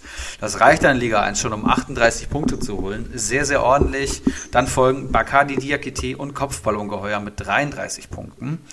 Gucken wir in den Tabellenkeller. Geronimo Jim mit nur 12 Punkten. Der Mann trägt die rote Laterne. Letzte Saison knapp dem Abstieg entgangen. Jetzt krebst er schon wieder äh, unten rum, auch wenn das dieses Mal wahrscheinlich nicht so spannend machen wird. Der W mit 11 Punkten und Aufsteiger Olaf Melberg mit nur einem Punkt. Hm. Lasst mich kurz schauen, woran es gelegen hat. Ja, da hat wohl kaum jemand gespielt, wenn ich dir das richtig sehe. Nur Ötschan, Uth, Boyata und Sosa haben hier gespielt. Halstenberg auf der Bank, Zakaria nicht gepunktet, Toussaint hat keine Punkte geholt und ansonsten. Und er ist nur mit zehn Mann gestartet. Oh ja, das erklärt natürlich einiges. Auf, ne? Deswegen, ja, so Spieltage gibt es natürlich jetzt mal abgesehen von dem äh, nur zehn Mann aufstellen. Da hat er mir, ich hatte schon Kontakt heute mit dem Olaf und er hat mir gesagt, er hat darauf spekuliert, den äh, Nyonzi äh, von, von Bayern, ich hoffe, ich habe ihn richtig ausgesprochen, äh, in den Kader zu holen, weil er davon ausgegangen ist, dass kein anderer jetzt groß drauf bieten wird. Das ging nach hinten los, dementsprechend musste er dann mit zehn Mann in den Spieltag starten. Ähm, ja, und ein Punkt ist dann das Resultat. Sehr gut, dann äh, sagt ihr uns kurz, was in Liga 2 und 3 geschehen ist und ich verabschiede mich einmal ganz kurz eine Minute, ich bin gleich wieder da. Yes, Sir. Dann äh, übernehmen wir hier mal Spieltagstabelle Liga 2 und die müssen wir nämlich nochmal etwas genauer beleuchten. Denn da hat sich richtig was getan. Einer der ja, stärksten Spieltage, die wir bisher wahrscheinlich so hatten, vielleicht sogar der stärkste in dieser Saison bisher, sehr wahrscheinlich sogar. 74 Punkte hat Daniel Heino geholt mit einem Mannschaftswert von 35 Millionen. 74 Punkte. Also das ist mehr als doppelt so viel wie Platz 2. Ähm, nur um mal irgendwie grob abschätzen zu können, was das hier bedeutet, 74 Punkte zu holen. Das, das, das äh, haben manche jetzt, ich will nichts Falsches sagen, aber noch nicht nach acht Spieltagen auf der Uhr. Aber doch, mittlerweile sind sie alle fast bei 100. Ähm, ja, wir schauen kurz in den Kader. Castells im Tor, Kemp finden. Es, hm? es wird schnell klar, warum. Ja, ja. Ich verlese einfach mal die Namen, die hier zweistellig gepunktet haben. Castells 10 Punkte, Kempf 10 Punkte, Barkok 11 Punkte. Äh, Mateta 19 Punkte, Gonzales 10 Punkte. So, und dazu hast du dann noch einen Öztunali, von dem ich eigentlich jetzt nicht so viel halte. Der holt aber bei einem 3-1-Sieg äh, auch mal drei Pünktchen. Salai, der eigentlich auch nur, also meiner Meinung nach schon Probleme hat in dem Spiel, holt fünf Punkte, auch stark. Cefuig äh, vor ein paar Wochen oder vor zwei Wochen, wann war das, äh, noch mit der blöden roten Karte da vom Platz geflogen. Jetzt holt er ihm halt auch nochmal zwei Punkte. Dazu noch ein Udokai. Also wirklich ein runder, runder Kader. Natürlich hat er auch einen Schalker mit drin. Da äh, hat er einen Harid, der dann mit null Punkten vom Platz geht. Immerhin ist ja auch schon mal okay für einen Schalker. Und von daher ist das echt ein Wahnsinnsspieltag. 74 Punkte. Chapeau. Das ist auf jeden Fall ordentlich. Ja, allein diese, allein diese Jungs, die hier zweistellig punkten, also das ist ja Wahnsinn. Barcock, seitdem ich den verkauft habe, ist der nur noch am Scoren. Ey, das ist so traurig. Platz zwei, langes Glied mit 35 Punkten. Punktgleich mit Mr. Chancentod. Eigentlich ein Manager, den man eher weiter unten erwartet. Ähm, langes Glied, ja, schauen wir kurz in den Kader. Ist hier irgendwer dabei? Kramer fällt mir hier sofort auf mit sieben Punkten. Spielt eine richtig starke äh, Serie bis hierhin. Ähm, und bei Mr. Chancentod mit einem Mannschaftswert von 21 Millionen ähm, ist natürlich krass. Der wird natürlich getragen von Caligiuri, 11 Punkte. Das ist okay. Petersen vorne drin, der holt 7 Punkte. Der von dir schon angesprochene Barreiro holt 9 Punkte. Ein paar war noch 5. Ja, und viel mehr ist es dann eigentlich auch schon nicht mehr. Reicht dann trotzdem, um einen zweiten Platz zu holen. Und dann schauen wir mal, machen wir sonst nicht, aber jetzt müssen wir auch noch mal kurz auf den vierten Platz schauen, Keggy. 33 Punkte. Bist du zufrieden? Ähm, ja, bin ich zufrieden. Ich glaube, ich muss ein bisschen weiter ausholen. Ich Bitte. hatte mir ja vorher eigentlich einen nicht geplanten Transfer in meinen Kader geholt. Und zwar war das der gute Endo. Wie, der den war nicht geplant nicht, oder was? Der war nicht geplant. Der kam auf den Transfermarkt und ich habe ihn gesehen und ich habe zugeschlagen und habe tatsächlich relativ viel geboten mit 5,8 Millionen da war das große Polster dann doch relativ erschöpft und so musste ich dann zwingend notwendig mit einem Füllspieler in den Spieltag gehen. Also ich hatte tatsächlich in Anführungsstrichen nur zehn Stammspieler. Ähm, hatte mir den Suchi noch schnell geholt von Augsburg, damit ich wenigstens noch die Position besetzen mhm. konnte. Und ich denke, wenn man mit ja eigentlich nur zehn Stammspielern in den Spieltag geht, kann man nicht zufrieden sein. Und dann natürlich die ja, Union, Berlin bis auf Drimmel, also da von Kruse Becker habe ich mir schon ein bisschen mehr erhofft. Aber ja, du hast das Spiel auch gesehen. Die, die, halt so. die Union Berlin-Achse ist natürlich schon auffällig. Also ich, wir können ja mal etwas detaillierter in den Kader schauen. Ich weiß nicht, ob Erik schon äh, mittlerweile wieder da ist. Ähm, also ich sehe hier sofort drei Unionsspieler mit Max Kruse, Geraldo Becker und Trimmel. Also schon ja ein bisschen abhängig davon, wie was macht Union, aber damit fährt man ja im Moment ganz gut. Mir geht es ähnlich mit Eintracht Frankfurt, da bin ich nicht ganz so zufrieden. Ähm, ich verlese einfach mal von unten nach oben. Wir haben Nübel und Neuer im Tor, also da überragend aufgestellt. Abwehr, Suchi, Roussillon, Iago und Trimmel. Im Mittelfeld dann Kedira, Samasiku, Goretzka, Endo, Becker und Kruse. Ja, also sprich, du hast im Prinzip keine Bank, hast ja gerade schon gesagt, den, den zehnten, den elften äh, Spieler hast du dir nochmal so eben dazugeholt. Würde ich auch fast schon halten. Also ich hatte auch mal eine Zeit lang im Kader. Also wie gesagt, wenn, wenn sich Roveleo und, und oder Udokai da verletzen, ähm, könnte ich mir durchaus vorstellen, dass da irgendwann mal die Stunde von Suchi schlägt. Ähm, Hätte ich nichts dagegen. Ja, kann, kann ja sein. So hatte ich es mir halt damals mal gedacht. Ist bisher noch nicht so. Ähm, der Fall gewesen, aber den wirst du ja für ein paar hunderttausende eingekauft haben. Was kostet er im Moment? 210.000. Also von, von daher ist er absoluter No-Brainer. Und ansonsten liest man hier einfach einen Kader, der mit viel Sinn und Verstand zusammengebaut wurde, der auch gut funktioniert, jetzt mit Endo noch wahnsinnig gut ergänzt wurde. Mit Max Kruse, der hat 47 Punkten, einer der spannendsten Spieler der Liga im Kader. Ja, mit Neuer es ist eigentlich unfassbar, was der in letzter Zeit schon wieder hält. Da ist er mit 15 Punkten eigentlich noch viel zu schwach bewertet. Ähm, gut, da war jetzt natürlich auch äh, internationales Geschäft dabei. Aber ja, in, insgesamt. Muss man allerdings auch, ja. auch einlenken, dass er in dem Spiel gegen Spanien, also Philipp, mir hat er echt leid getan. ja, hat mir natürlich. Echt, hat mir echt leid getan. Da so diese eine Szene, wo er vor dem Pfosten rutscht und mit seinem Handschuh gegen den Pfosten drischt und ich glaube, ich weiß gar nicht, er brüllt einmal ganz laut. Ficken. Ich weiß gar nicht. Pod Fick, ja, ficken, darf man so im Podcast sagen? Ich Darf- bin mir gerade nicht sicher. Ich bin mir nicht sicher, wir hauen es einfach mal raus. Ficken habe darf man alles sagen. Je- Jeder, der das man Spiel alles gesehen hat, wird es ja auch mitbekommen haben, wahrscheinlich. ja, er, hat, er hat mir echt leid, leid getan. Ja, aber jetzt auch schon wieder gegen Bremen überragende Szenen dabei. Also das ist Ja, wirklich unfassbar. Also und, und, und der kostet ja 1,9 im Moment. Also generell ja Torhüter extrem gesunken. Für wie viel hast du ihn geholt? Weißt du es noch? Das darf ich eigentlich gar nicht sagen. Natürlich, ich habe mir das alles klein rausgeschrieben. Ich habe den geholt für 5,1 Ja, Millionen. ja, ja. 5,1 Ich, Millionen. ich, ich mein, mein Trapp habe ich auch für 4-1 auf den Tisch gelegt. Ja, aber das ist aber, wenn du dir da, wenn du wirklich in den Tormann investierst, denke ich dann halt immer, dann holst du, versuchst du dir einen guten zu Ja. holen und gehst mit denen über die Saison, wenn alles passt. Eben, stell dir mal vor, du hättest Sender am Tor oder so. Das ist ja, Ja, um Himmels Willen, um, um Himmels um. Gottes Willen. Ist halt so. Aber ansonsten, ja, ich würde sagen, wir gehen jetzt, wenn wir schon mal so tief drin sind, ich würde auch gleich so mehr oder weniger in die, in die Kaderbewertung mit reingehen. Jetzt ist Erik ja auch wieder da. Hast du den Kader vor dir, Erik? Habt ihr Liga 3 schon abgeklärt? Nee, das nicht, aber wir sind jetzt schon so tief in Keggis Kader drin. Ich würde jetzt ungern wieder rausgehen und dann nachher nochmal alles aufgreifen. Deswegen würde ich eigentlich schon mal äh, eher jetzt die Kaderbewertung vom Keggy über die Bühne bringen. Also wie gesagt, es ist alles verlesen. Ähm, Ziel etc. können wir ja nochmal verlesen. Das habe ich hier nämlich auch gerade ähm, gleich parat. Ähm, wo haben wir denn den lieben Keggy McKeck? Hier ist er. Ist die Reihe noch leer bei mir, Erik? Also musst du das leider mal vortragen. Hast du es vor dir? Überhaupt kein Problem. Bei Sehr all gut. dem, bei all dem Manuel Neuer äh, Lobhudelei kommt man natürlich nicht zu sowas, aber ich komme zu sowas. Ähm, Saisonziel ist einstelliger Tabellenplatz und da sieht's aktuell sehr gut aus, muss man sagen. Meistertipp ist Mr. Heino. Und wenn ich hier gerade mal auf den Platz 1 der Tabelle schaue, dann triffst du voll ins Schwarze. Der Mann hat fast ähm, ja, 50 Punkte Vorsprung aktuell durch diesen herausragenden Spieltag. Auch ein sehr guter Tipp. Kostümtipp ist Mr. Chancentod. Den würde ich mir auch gerne in dem Kostüm reinziehen, muss ich sagen. Comunio Player to Watch 100%. ist Musiala, der jetzt in der Startelf gestanden hat. Auf jeden Fall jemand im erweiterten Kreis beim FCB, kann man glaube ich so sagen.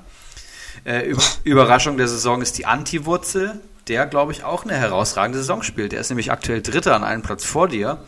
Und Enttäuschung der Saison ist Mr. Chancentod. Ne? Und das ist natürlich immer eine Frage der Erwartungshaltung, denn ich erwarte den Mann weit unten. Deswegen wäre es für mich jetzt keine Enttäuschung. Aber generell richtig stabile Tipps, muss man mal sagen. Die meisten tippen echt daneben und äh, es gibt immer so Kandidaten, die werden als Meister- und Kostümtipp getippt. Die nimmt dann jeder, aber die Realität ist meistens eine andere. Und ähm, das sind richtig gute Tipps. Vor allem Mr. Heino als Meistertipp. Respekt. Ja, aber da vielleicht ach, mu- muss ich dazu sagen, du weißt selber, ich war jetzt nicht unbedingt auch einer von denen, die als erstes die Tipps abgegeben haben. Das stimmt. Also die, die Saison war schon ein bisschen fortgeschritten, aber ja, also da war, man, man konnte schon erkennen, in welche Richtung es von manchen geht. Sag mal's mal so. Da hast du Ulrich Hoeneß als Meistertipp erst nochmal gestrichen oder was und dann schnell Mr. Heino hingeschrieben, willst du jetzt sagen. Ja, ich würde behaupten, du fühlst dich da in der Liga 2 wohler als Nee, eigentlich nicht, eigentlich nicht, muss ich Meinst du sagen. nicht? Aber das, die Baustelle machen wir jetzt heute nicht auf. Ähm, lass uns noch mal ein paar Spieltage ins Land ziehen, bevor ich hier irgendwie kapituliere, mehr oder weniger. Ich würde sagen, Erik, hast du denn den Kader jetzt noch vor dir? Was sagst du denn zu Keggys Kader? Mittlerweile habe ich ihn offen. Ähm, ich sehe Neuer und Nübel im Tor. Ähm, Bayern-Keeper 1 und 2. Ich glaube, da macht man nichts mit verkehrt. Die zu Null Spiele bei Neuer sollten vielleicht noch ein bisschen zunehmen. Viererkette aus Das stimmt. Viererkette aus Trimmel, Iago, äh, Suchi, Suchi, Sushi vielleicht, I don't know, er ist Sushi. Tscheche, er ist nicht Sushi, ich weiß es nicht. Roussillon, der Roussillon, ähm, der hat jetzt wieder gespielt und ähm, sehr stabil, glaube ich. Trimmel als bester Punkter, Iago steht schon bei 21 Punkten, hätten ihm auch die wenigsten zugetraut, würde ich sagen. Und äh, Roussillon, ja, wenn er spielt, top, habe ich eben gesagt. Verteidiger von Wolfsburg lohnen sich generell. Aber ist ja so gesetzt, wenn alle zurückkommen. Und da denke ich vor allem an Otavio, das muss man weiter beobachten. Im Mittelfeld sehe ich ähm, Goretzka, Samasiku und Endo und Grani Kedira. Das ist natürlich dein Prunkstück, muss man mal sagen. Ähm, En- Endo habe ich selber. Danke, danke. Muss man nichts zu sagen. Samasiku ist jetzt angekommen in Hoffenheim, absolut gesetzt da auf der 6. Ähm, die Frage ist, wer daneben spielt. Äh, steht bei 22 Punkten. Goretzka, ja, Wahnsinniges Tier, wissen glaube ich alle mittlerweile auch bei Comunio, ähm, seit letzter Halbsaison ein Monster und steht jetzt auch schon bei 33 Punkten. Ich denke mal, der wird ganz, ganz locker die 100-Punkte-Marke äh, Marke knacken. Und Rani Kedira ist halt solide, holt immer seine Punkte, ist ein schöner Füllspieler für einen Kader bei einem Marktwert von 1,5 Millionen. Und im Sturm hast du eben schon gesagt, hast du Max Kruse und Geraldo Becker.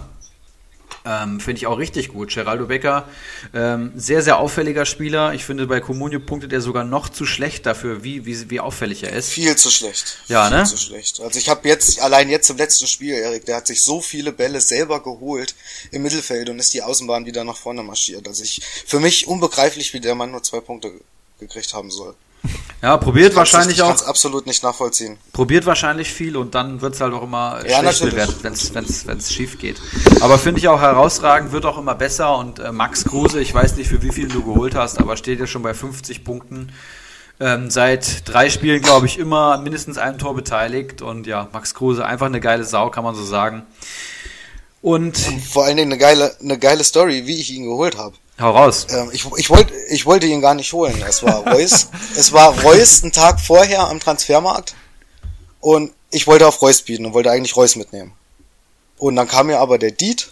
Zuvor hat mir den Reus weggeschnappt. Dann kam Kruse auf den Transfermarkt. Und ich habe Kruse für, ich glaube, 7,9 habe ich ihn gekriegt, Boah. ja, 7,9, um dann am nächsten Tag eine, eine WhatsApp-Nachricht von El Tumor zu bekommen, auch Mitspieler in unserer zweiten Liga, wo dann einfach nur drinnen stand, du Bitch, mit drei, äh, mit drei Ausrufezeichen. Weil den wollte er sich auch holen. Und dann haben wir tatsächlich danach die Konferenz noch zusammengeguckt, bei El Tumor zu Hause.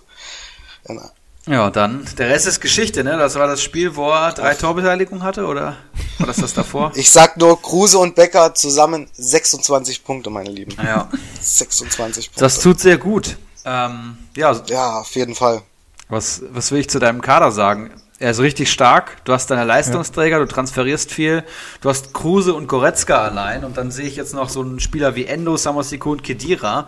Allein um die fünf musst du dir keine Gedanken mehr machen. Ich finde, gute Mittelfeldspieler sind schwer zu finden, davon hast du gleich vier im Kader. An der Verteidigung kann man wirklich noch schrauben. Ich glaube, das weißt du auch selber und Neuer könnte besser Auf punkten. jeden Fall. Aber auch Trimmel, Jago und Roussillon sind ja jetzt keine schlechte Verteidigung. Vor allem für Liga 2 ist die auf jeden Fall mal durchschnittlich. Der Rest klar überdurchschnittlich. Du hast äh, viel auf Union in Berlin gebaut mit Trimmel, Kruse und Becker und das ist ja momentan auch die Mannschaft, die bei Comunio vielleicht das beste Preis-Leistungs-Verhältnis überhaupt bietet. Die haben 15 Punkte am Konto. Ich glaube, die haben ein Bundesligaspiel verloren oder so, ähm, sind wahnsinnig gut gestartet, sind wahnsinnig stabil. Das ist auch alles nicht von ungefähr, sondern die sind einfach mittlerweile als Team so weit gereift, haben diese undurchschaubare Offensive, wo du nie weißt, wer spielt und wenn du die richtigen Jungs hast, dann ähm, punkten die meistens ganz gut. Und Geraldo Becker und Kruse, die du beide hast, sind für mich die Gesetzten und der Rest wird danach äh, festgelegt, wer da gerade ins System passt. Aber die beiden spielen eigentlich immer. Und dann finde ich den Kader wirklich absolut herausragend. Ähm, dadurch, dass du einen Mannschaftswert von na, 43,5 Millionen hast, ich weiß nicht, was du noch am Konto hast. Willst du uns das sagen? Eine halbe Mille. Okay, also bist ziemlich auf Null, aber das ist auf jeden Fall Ja. stabil. Ich stehe selber bei Mannschaftswert bei knapp 37 Millionen. Ich weiß, wie schwierig das ist. Und da bist du 6 Millionen drüber. Dein, dein Team ist herausragend. Du bist vor allem konstanter, glaube ich, als Antiwurzel, Wackerhaarer oder Kellermarf, die da um dich rum so scharwenzeln. Faxen muss man abwarten und Heino, ja, wenn der weiter so Spieltage hat, wird er auch schwierig zu bekommen. Aber für mich auf jeden Fall ein Top 3 Kader in der Liga und ich würde hier auf 8 Ibra-Punkte gehen. Dazu muss man ja sagen, dazu muss man ja sagen, überleg mal, wann wir mit diesen Kaderbewertungen hier angefangen haben. Und das kann man natürlich jetzt, die jetzigen Kader, die wir hier bewerten, überhaupt nicht mehr mit dem vergleichen, was wir, keine Ahnung, drei Wochen vor Saisonstart hier bewertet haben. Ja. Aber das, was ich sehe, das, das muss man halt ganz klar so sagen, ist wirklich unfassbar gut. Ähm, und dementsprechend können wir jetzt auch schon so ein bisschen die Transferaktivitäten etc. damit reinnehmen und das mit in unsere Bewertung nehmen. Und da muss man einfach sagen, da ist, hat halt einfach viel funktioniert bei dir. Ähm, die richtigen Entscheidungen getroffen, wenn auch mit ein bisschen Glück. Da wurdest du quasi zu Pimmelkruse gezwungen, mehr oder weniger. Und ähm, ja, ja, wirst dann dafür ja wieder mehr oder weniger belohnt. Ähm, 47 Punkte äh, steht der Mann, also generell mit, mit Becker da vorne drin, von dem halte ich auch tatsächlich sehr viel. Ähm, wie gesagt, die, die, die Union-Achse ist da. Wenn die gut punkten, punktet Keggy gut und von daher, ähm, ja, ich bin auch mit, mit acht Uli-Punkten dabei. Das ist richtig stabil. Acht Uli-Punkte sind sehr schwer zu erringen. Lass mich Wie viele gerade mal schauen. Keggy-Punkte gibt's denn? Ich bin sprachlos. das habe ich auch noch nie gehört. Ich bin sprachlos. Hammer. Ha hammerhart, Jungs. Du, Hammerhart. Kegel- Nein, auf jeden Fall danke, danke, danke. Also ich weiß, was das bedeutet. Ich sag mal, wir, wir kennen uns ja nun auch schon ein bisschen. Ich verfolge das jetzt schon eine ganze Zeit. Wie siehst du denn dein Team? Siehst du irgendwo, haben wir was übersehen? Müssen wir das nochmal korrigieren? Oder denkst du eigentlich auch, ich bin eigentlich so weit zufrieden und ähm, wenn, wenn du dich nicht versiehst, ist sogar ein Aufstieg mit drin. So. Natürlich, ich denke gerade Comunio ist wirklich ein Spiel, kann man wirklich irgendwann zufrieden sein. Es ist ja immer, es ist immer was nach oben. Es geht, man kann es immer noch besser machen. Aber ich würde wirklich einfach behaupten, ich bin wirklich auf einem guten Weg. Habe aus den letzten Jahren, ich habe, ihr wisst selber, ich kann mich da erinnern, Philipp war eine Konferenz. Ich glaube auch beim Jones, wir haben gekeilert. Erster Spieltag, erstes Mal Comunio. Schalke, Nastasic, rote Karte, zack, minus, minus elf Punkte das sind so Sachen, die mir dann halt noch hängen und dann jetzt zu sehen, wie das dann auch mal andersrum laufen kann. Und es ist natürlich leicht zu sagen, aber wenn man dann halt wirklich mal ein bisschen Kohle hat und kann auch wirklich was machen, ist es dann auch wirklich nicht mehr so schwer, finde ich. Aber ja, Verteidigung muss auf jeden Fall was passieren. Gar keine Frage. Da- Ein da Füllspieler mit dabei, sein, ne? keine, keine Kohle mehr und eigentlich, ich komme gar nicht groß drum rum, nochmal einen großen zu verkaufen, um mir nochmal zwei, drei gute Spieler zu holen, die dann vielleicht keine Big Gun sind. Aber es ist, die Entscheidung ist noch nicht gefallen, aber ich, ich bin mir noch sehr unschlüssig. Ja, du hast auf jeden Fall die besten Voraussetzungen im Gegensatz zu deinen Konkurrenten. Ne? Du hast ja schon den Mannschaft, also du hast ja schon Kapital, mit dem du arbeiten kannst. Das hast ja vielen voraus. Und in welche Richtung du dich jetzt entscheidest, ähm, ist natürlich dann nochmal eine andere Frage. Aber die bis jetzt ein Top-Job und du hast, glaube ich, sehr, sehr gute Chancen, sich langfristig da oben zu etablieren. Ne? Macht auf jeden Fall Bock und ich hätte nichts dagegen. So viel kann ich sagen. das glaube ich dir. Aber um nochmal auf die Zufriedenheit zurückzukommen, äh, das finde ich interessant. Denn ich denke mir auch immer, ich kenne zum Beispiel Bacardi Diakite und Comunio sehr gut. Mein ewiger Widersacher in dieser Liga 1 seit Anbeginn der Zeit, wenn du es so willst. Ich glaube, seit 2013 spielen wir das.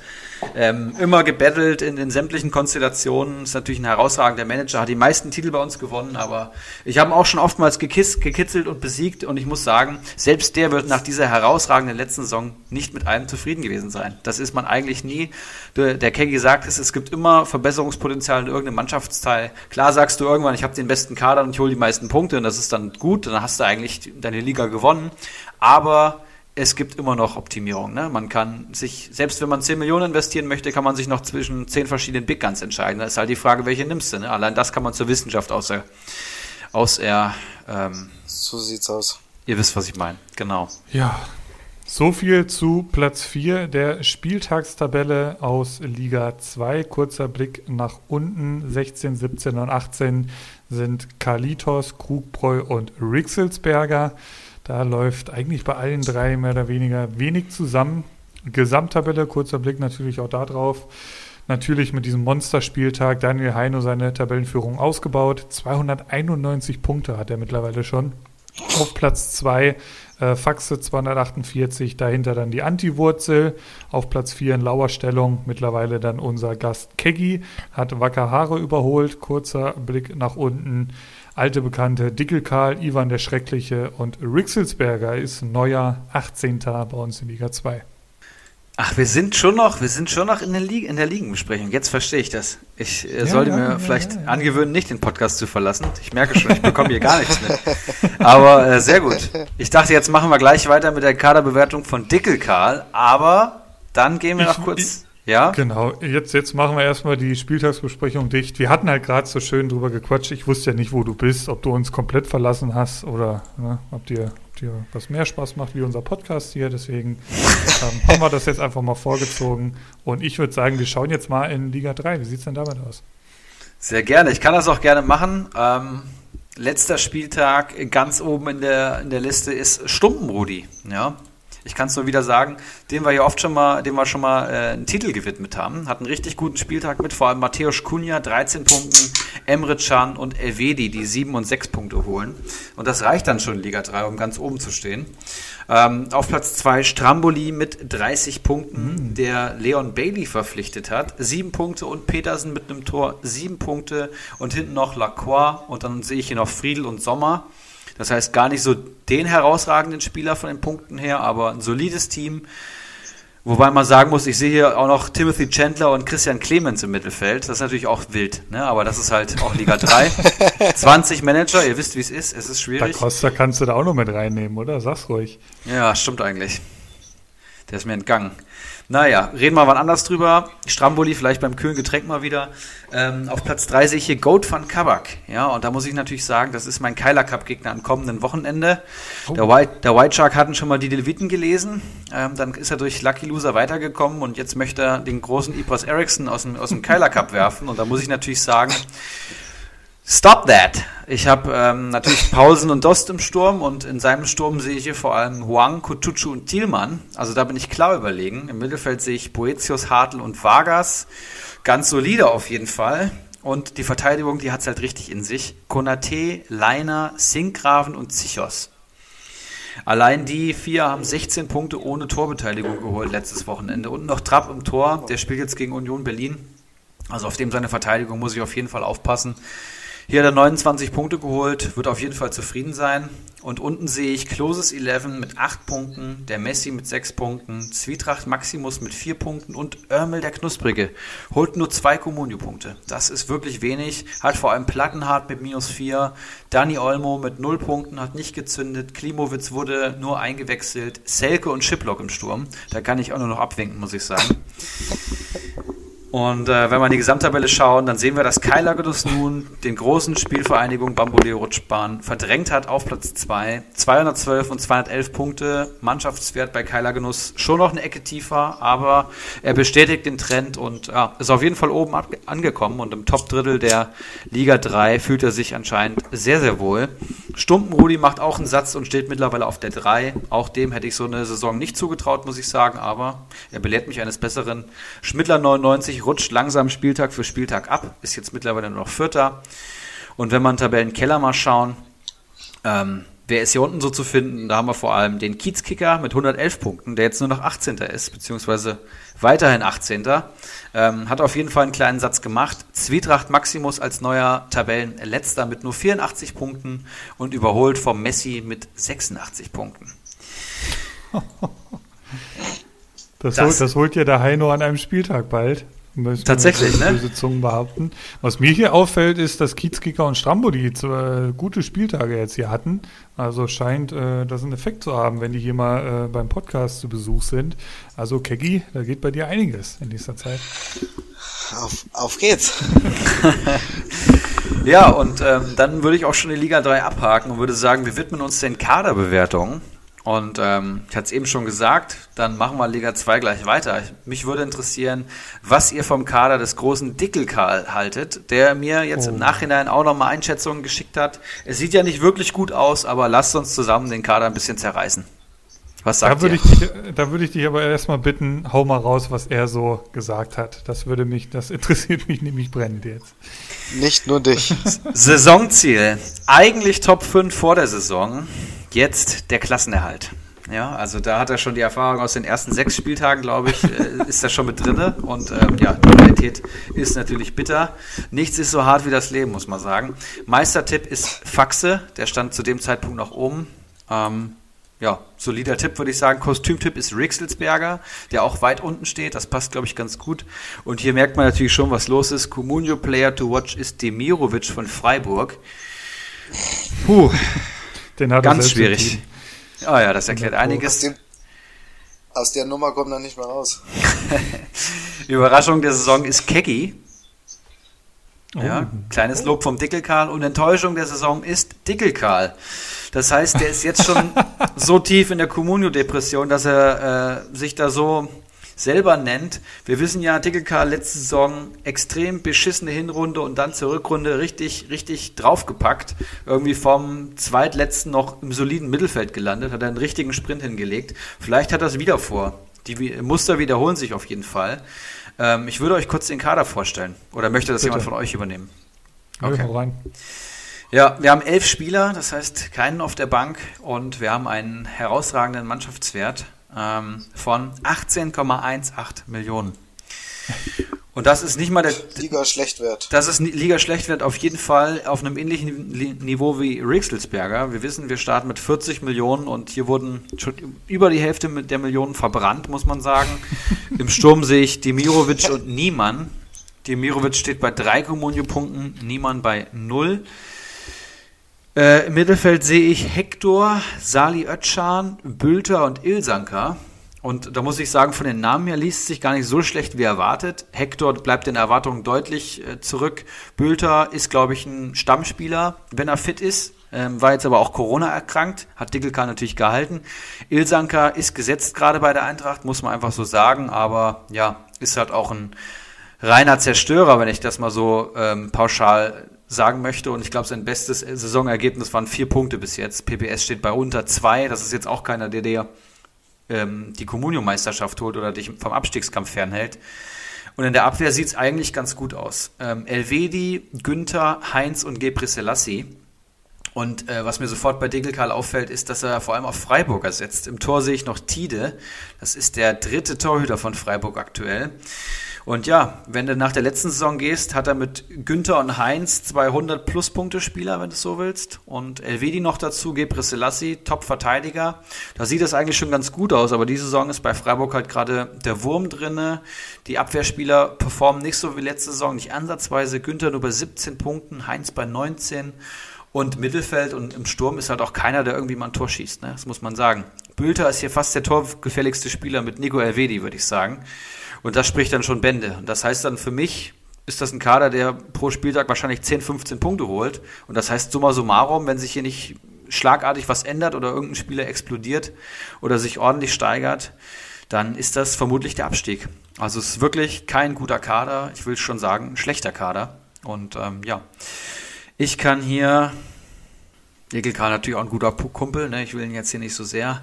Auf der anderen Seite ist natürlich auch schon hier musst du schon hart bleiben, ne? Sonst kann da jeder kommen. Und ich würde sagen, maximal. Letzte Woche habe ich im Kiezkicker, oder davor die Woche habe ich im Kiezkicker 5 gegeben. King Watzlaw von Oettinger auch 5. Dann kriegt der Dickelkarl von mir auch 5. Dickelkarl ja jemand, der ja durch, durch Passivität am, am Transfermarkt glänzt. Also wenn der mal einen Spieler verpflichtet, das ist eigentlich schon Feiertag. Jetzt so im, im Laufe der Saison habe ich so ein bisschen den Eindruck. Ähm, zu den Freiburg-Spielern, was mir jetzt bei dir noch eben aufgefallen ist, ist ja, der hört sich nochmal die letzte Folge an, wieso und weshalb ich da Johnny Schmid so ein bisschen ins Schaufenster gestellt habe. Also da geht in den nächsten Wochen schon was, aber na klar, mit, mit, mit einem dritten Torhüter von Freiburg kommt es auch nicht weit. Demirovic kommt an, an, an Höhler ähm, und, und Petersen nicht vorbei. Ähm, zu Recht, die machen das ja eigentlich auch soweit ganz gut. Äh, muss man jetzt natürlich abwarten, wurde jetzt eingewechselt, aber den hält er halt auch schon seit Spieltag 1, meine ich, vor ordentlich Kohle ähm, gekauft, halt aufs falsche Pferd gesetzt. Der ist jetzt mittlerweile 850.000 wert. Das ist natürlich Worst Case. Ähm, Hector, auch ähnliche Situation, mit denen zieht er schon, ich glaube, wirklich von vor der Saison mit. Ähm, kommt jetzt wahrscheinlich im, im Laufe der nächsten ein, zwei Wochen wieder zurück. Davon wird nicht nur Köln profitieren, sondern auch Dickelkarl, da bin ich mir sicher. Elvedi, klar, Gebre Selassie, das ist, wie, wie Erik schon gesagt hat, Verteidigung ist wirklich gut, meiner Meinung nach, aber alles, was nach vorne hin ist, puh, also Ilsan klar, klar von mir eben noch so ein bisschen gelobt, aber da müssen halt erstmal Bülter und Hector wieder zurückkommen, um da wirklich mal so ein bisschen, so, so den Punktedurchschnitt, sag ich mal, so ein bisschen anzuheben. So wird es einfach verdammt schwer. Sturm ist halt nicht vorhanden bis hierhin und deswegen kann ich auch nicht mehr wie fünf Punkte geben. Immerhin würde ich fast noch sagen. Kegi, was sagst du? Ja, ich habe den Kader auch gerade offen vor mir. Und kannst es nicht von, fassen. Ne? Von, von unten an, ja, ich meine, gut, so ein bisschen der Hintergrund, ich glaube, bei dem Demirovic hat er sich auch wirklich übel verzockt. Also ja, ja, hat er genau. vor der Saison für verdammt teures Geld geholt und guck an, wo er jetzt ist, hat ihn die ganze Zeit gehalten, nicht abgegeben. Das ist dann halt auch, ich kenn's selber, ich war selber in so einer Situation, wenn du kein Geld hast, kannst du halt auch nichts machen, ne? Muss man ganz einfach so sagen. Aber ich bin dabei euch auf jeden Fall. Die Verteidigung finde ich eigentlich für den Gesamtkader stabil. Elvedi, Selassie, Heinz, Günther. Da gibt's auf jeden Fall Schlimmeres, würde ich behaupten. Hat halt auch noch kein Stammtorwart. Das wäre, glaube ich, für mich jetzt so die nächste Baustelle, die ich in Angriff nehmen würde, da mal vielleicht einen Torhüter zu holen, der ein paar Punkte holt, weil ihr wisst selber, gerade bei den Torhütern jetzt, bei den Marktwerten, Manuel Neuer bei 1,9 Millionen. Da kann man vielleicht noch mal einen günstigen Spieler abräumen. Ansonsten ja, Mittelfeld Gut, Ilsangar, der hat jetzt das letzte Spiel solide gespielt, aber die Frage ist halt, ob er beim nächsten Spiel auch wieder spielt bei Hütter. Oh, sorry, ich muss mir gerade echt das Lachen verkneifen. Ich versuche hier gerade irgendwie den letzten Transfer von Diggelkarl irgendwie ausfindig zu machen und bin hier am Scrollen und Scrollen. Es geht kaum noch tiefer. Da kommst du dann hier am 16.11. raus. Und da hat der Diggelkarl mal richtig einen wegtransferiert. Und zwar hat er an Mr. Chancentod, also wirklich zwei, zwei Manager, höher geht's kaum, und zwar ist da äh, Sava für 310.000 von Dickelkarl zu Mr. Chancentod gewechselt. Also das sind so die, die Personalien, die sich so ein Dickelkarl hin und her schiebt. Ähm, ja, was was mir halt auffällt bei ihm ist halt wirklich, es ist keine Lernkurve vorhanden. Sie ist einfach nicht vorhanden. Also unvergessen dieser Bailey-Transfer vor, sind das jetzt schon wieder zwei Jahre, die, den er sich da mal für 15 Millionen in den Kader geholt hat. Ähm, schon oft hier zitiert, aber es ist mir, das ist mir halt zu wenig Progress, zu wenig Fortschritt einfach. Ähm, und dementsprechend habe ich das natürlich auch ähm, in weiser Voraussicht äh, schon vor der Saison so angekündigt, meine Enttäuschung der Saison Digital, weil er eben diese gute Rückrunde hatte für eine gute Rückrunde ist jetzt auch Potenzial im Kader, so ist nicht. Aber ähm, das ist, es reicht ja nicht, jetzt hier einfach äh, die Füße hochzulegen und einfach mal zu gucken, ähm, ob es für die äh, außerhalb der letzten vier Plätze reicht. Also von daher, Digelkarl, streck dich. Ähm, die, die Handynummern der Manager, die man so fragen sollte, hast du. Und ähm, ja, zweimal fünf Punkte. Wie viel hast du jetzt gegeben, Keggy? Hau ruhig mal ordentlich einen raus. Ja, ich glaube, ich schließe mich euch beiden da an und gebe auch fünf, fünf Punkte, ja. Das ist echt noch ziemlich gnädig, muss man sagen, wenn ich mir schaue, was wir schon für Punktzahlen rausgehauen haben. Der Messi, drei und ein Punkt sehe ich hier gerade. Ja, Macht aber einen Schnitt von zwei. da bleibe ich bei. Ja, oder Mr. Chancentod hat 4 und 5 und 4,5 Strambo-Punkte bekommen. Keggy, ich habe mir ja einfach mal Keggy-Punkte aufgeschrieben, aber das haben wir noch gar nicht abgefragt. Sind es denn die Keggy-Punkte? So machen wir das, das hört sich gut an. Sehr gut. Und damit äh, kann Dickelkarl, glaube ich, ganz zufrieden sein mit fünf Keggy-Punkten. Und wir haben noch einen Manager, der, ja, mal wieder eine ziemlich gute Saison spielt in Liga 1, der eine feste Größe ist in Liga 1, der keiner ist, der irgendwie auf den Titel schielt, der aber auch keiner ist, der irgendwas mit dem Abstieg zu tun hat. Das ist die SG Nun. Auch ein Gründungsmitglied, glaube ich, äh, unserer ersten Liga. Und der steht aktuell auf dem vierten Tabellenplatz mit 213 Punkten. Ja, also punktgleich mit seinem Bruder, der auch bei 213 Punkten steht tatsächlich. Mannschaftswert 28 Millionen, gar nicht mal so herausragend. Und der Kader ist solide wie eh und je, würde ich fast sagen. Soll ich euch den mal kurz vorstellen? Bitte. Gut, dann haben wir am Tor Timo Horn und Kral ich glaube, das ist der dritte Keeper bei, bei Köln, kann glaube ich sein. Ja, Timo Horn kein guter Keeper, aber immerhin würde ich sagen, er hat einen Stammkeeper, haben viele andere nicht, siehe Dickelkarl. Und dann die Viererkette, die liest sich natürlich, ja, wenn man jetzt vielleicht kein Comunio spielt, würde man sagen, hä, okay, wer ist, außer Hummels, wer ist das noch? Aber wenn man Comunio spielt, dann weiß man, was das für Namen sind. Ich sehe Robin Knoche, Leiner, Hummels und Lars Bender. Und hier hat der schlechteste Spieler 27 Punkte am Konto. Ne? Und das am achten Spieltag und das sind nur Verteidiger. Ich glaube, jeder hat schon mal das Tor getroffen, würde ich fast sagen. Obwohl Leiner nicht. Aber das sieht wirklich sehr, sehr gut aus und allein Hummels 63 Punkte. Ne? Ich glaube, der hat drei Saisontore schon erzielt. Das ist halt, wenn ein Innenverteidiger ein Kopfballtor schießt, ist es halt ein, ein Punktesegen am Spieltag. Und Hummels hat am fünften und sechsten Spieltag halt 36 Punkte geholt in zwei Spielen mit drei Toren. Krass. Allein das gibt dir so einen Schub, das kannst du dir nicht vorstellen. Und die Verteidigung ist auch wirklich sein Prunkstück, muss man so sagen. Und äh, er hat halt immer die Taktik, bei uns heißt die auch die, die Wurzeltaktik oder die Eskinun-Taktik. Er holt sich seine Big Guns, da wird am Anfang bei uns einfach wenig drauf geboten. Die holen sich nicht viele, weil wenig diese Taktik gehen möchten. Und dann wird aufgefüllt mit günstigen Spielern und auch die treffen mal ähm, das Tor. Und dann wird immer so ein bisschen geguckt, wie man den Kader weiter ergänzen kann. Die Leistungsträger bleiben gleich und das funktioniert eigentlich ganz gut. Im Mittelfeld sehe ich dann auf einmal Durm, Ilsanker und Höfler. Ja, Durm, Startelf, vier Punkte. Ilsanker, habe ich schon gesagt, solide, PPS aber unter zwei. Und Höfler nach den ganzen Böcken jetzt wieder eingewechselt und drei Punkte geholt. Im Sturm sehe ich dann Avonie, der jetzt hier sein erstes Saisontor schießt mit sieben Punkten, richtig stark. Und Gregoritsch, der immerhin 16 Punkte geholt hat, ohne eigenes Tor, wenn ich jetzt ähm, was. Ach nee, am ersten Spieltag hat er gegen Union Berlin getroffen. Ansonsten punktet er auch ziemlich dünn, muss man sagen. Ja, aber das, das reicht dann halt auch in Liga 1. Ne? Das ist halt solide, der kratzt sich ein paar Punkte zusammen, plus die Viererkette, die punktet ordentlich und da müssen dann auch gar nicht so viele Torschützen drin sein. Der holt immer einfach seine Pünktchen. Und das reicht. Ich finde das in Ordnung. Da können sich viele eine Scheibe von abschneiden. Er geht halt diesen Weg seit Jahren.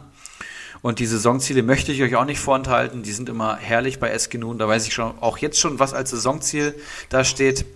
Es ist Jahr für Jahr kostenlos auf der Feier zu trinken und zu speisen. Ja, und das schafft er jedes Jahr tatsächlich. Ich glaube, eine Grillfeier hat er vielleicht mal gemacht oder so. Ansonsten lief es immer ziemlich gut. Also er möchte in die Top 14, heißt das übersetzt, und das wird er ganz, ganz locker schaffen. Meistertipp ist Ibras Eriksson.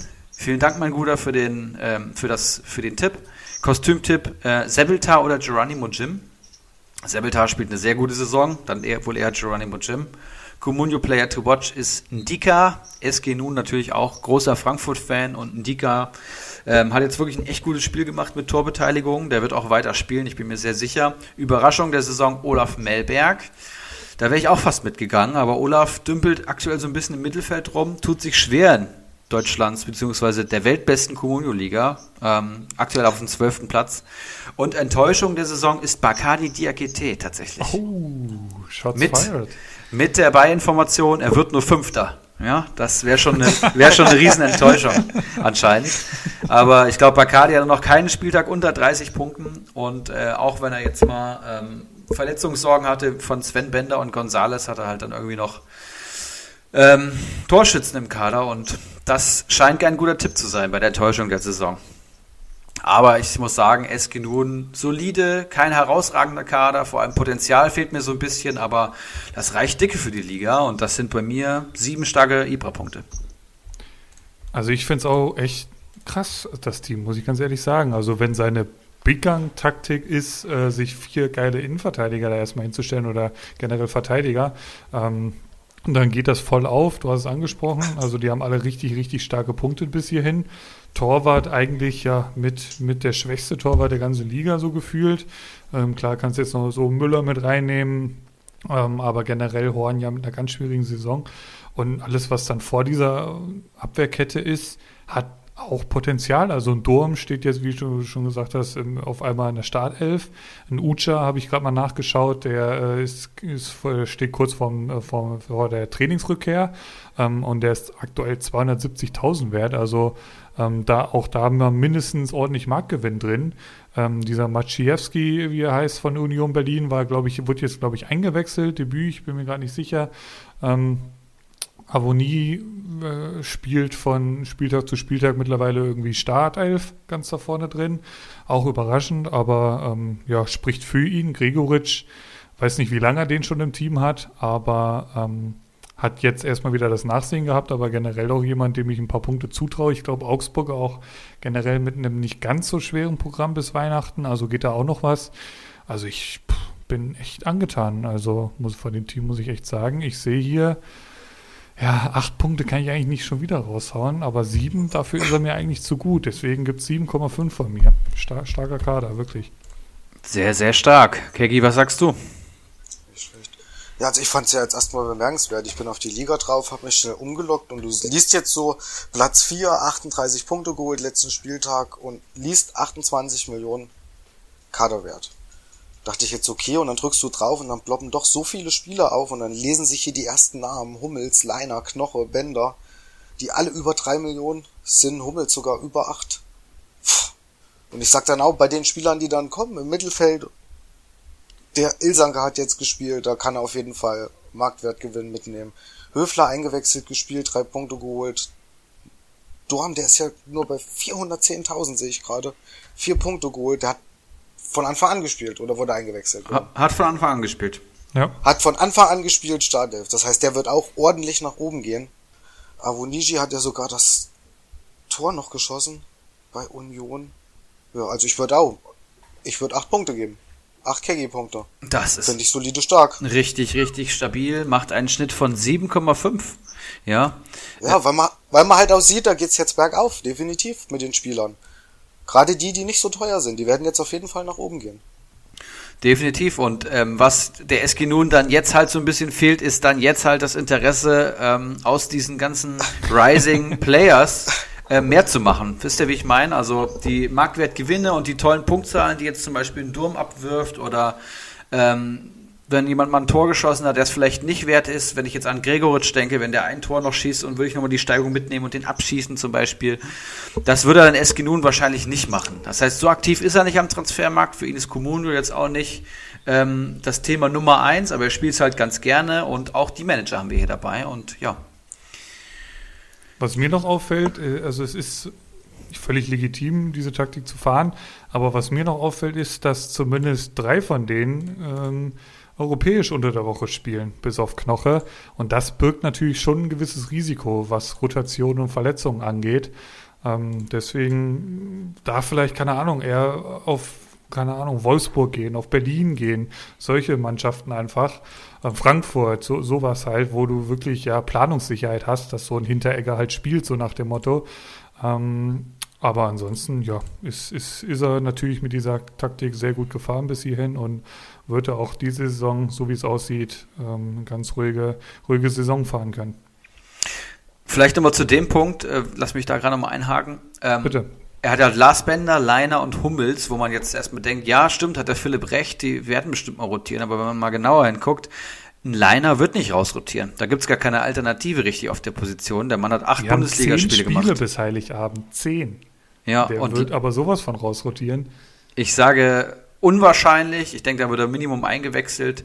Ähm, Gerade jetzt, wo rechts vorne auch so ein bisschen Platz ist für Lazaro, sehe ich Leiner immer in der Startelf. Wenn er halbwegs fit ist, ist es auch eine absolute Pferdelunge. Bei FIFA Ausdauer 88 oder so. Du weißt Bescheid. Und äh, Lars Bender, auch Arias Verletzung, rechts hinten gesetzt aktuell. Da gibt's wenig Alternativen. Es sei denn, du willst Mitchell äh, Weiser da spielen lassen, obwohl der hat jetzt, glaube ich, gespielt. Habe ich, hab ich mich da verguckt? Der wurde eingewechselt in der 46. für Lars Bender tatsächlich. Naja, gut, okay. Und Hummels ist natürlich jetzt auch durch die Tore und generell in der Dreierkette auch der wichtigste Mann. Ne? Also auch wenn, wenn möglich, wird er spielen. So, das denke ich mir halt. Aber ja, wollte ich nur noch mal ergänzen. Dortmund hat die stab stabilste Abwehr der Liga. Richtig stark, ne? Ja. Das Dreiergespann da hinten, seit Akanji dann wieder da ist. Ich glaube, die haben die wenigsten Gegentore gekriegt. Und ich hatte auch mal geguckt. Ich, oder? Oder ja.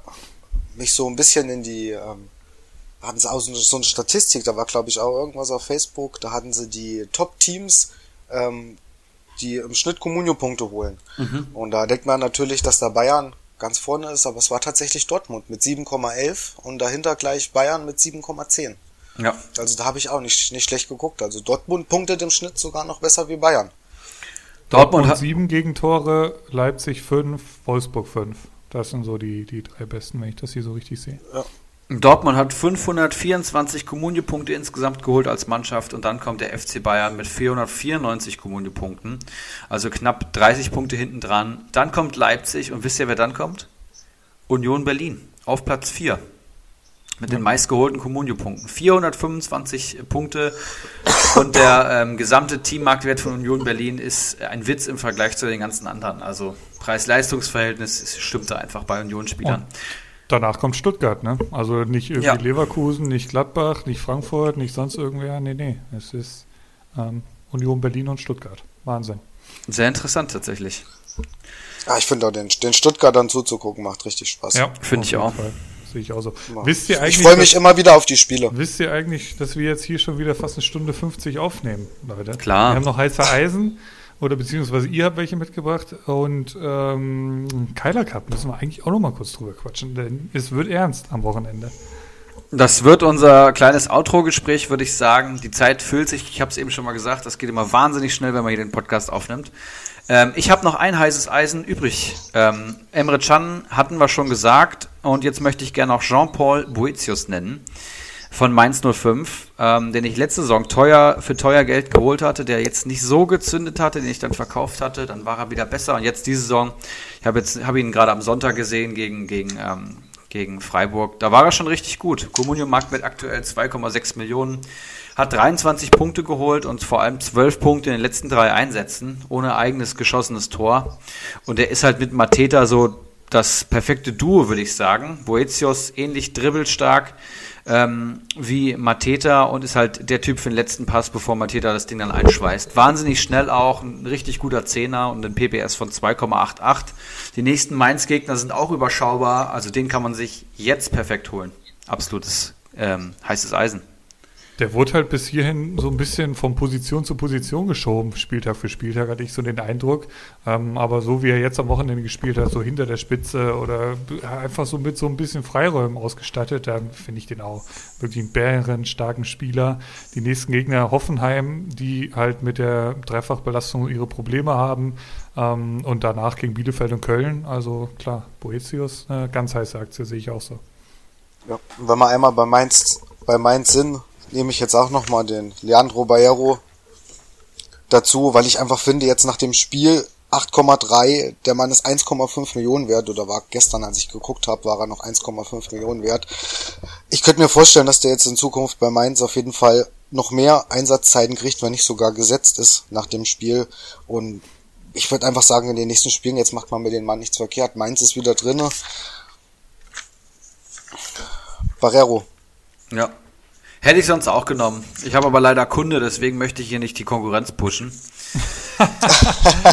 ähm, tut mir richtig weh, das ist was gerade mit dem äh, Pierre Kunde Malong da passiert. Ich habe nochmal nachgeschaut, für über 4 Millionen habe ich den gekauft am Saisonanfang.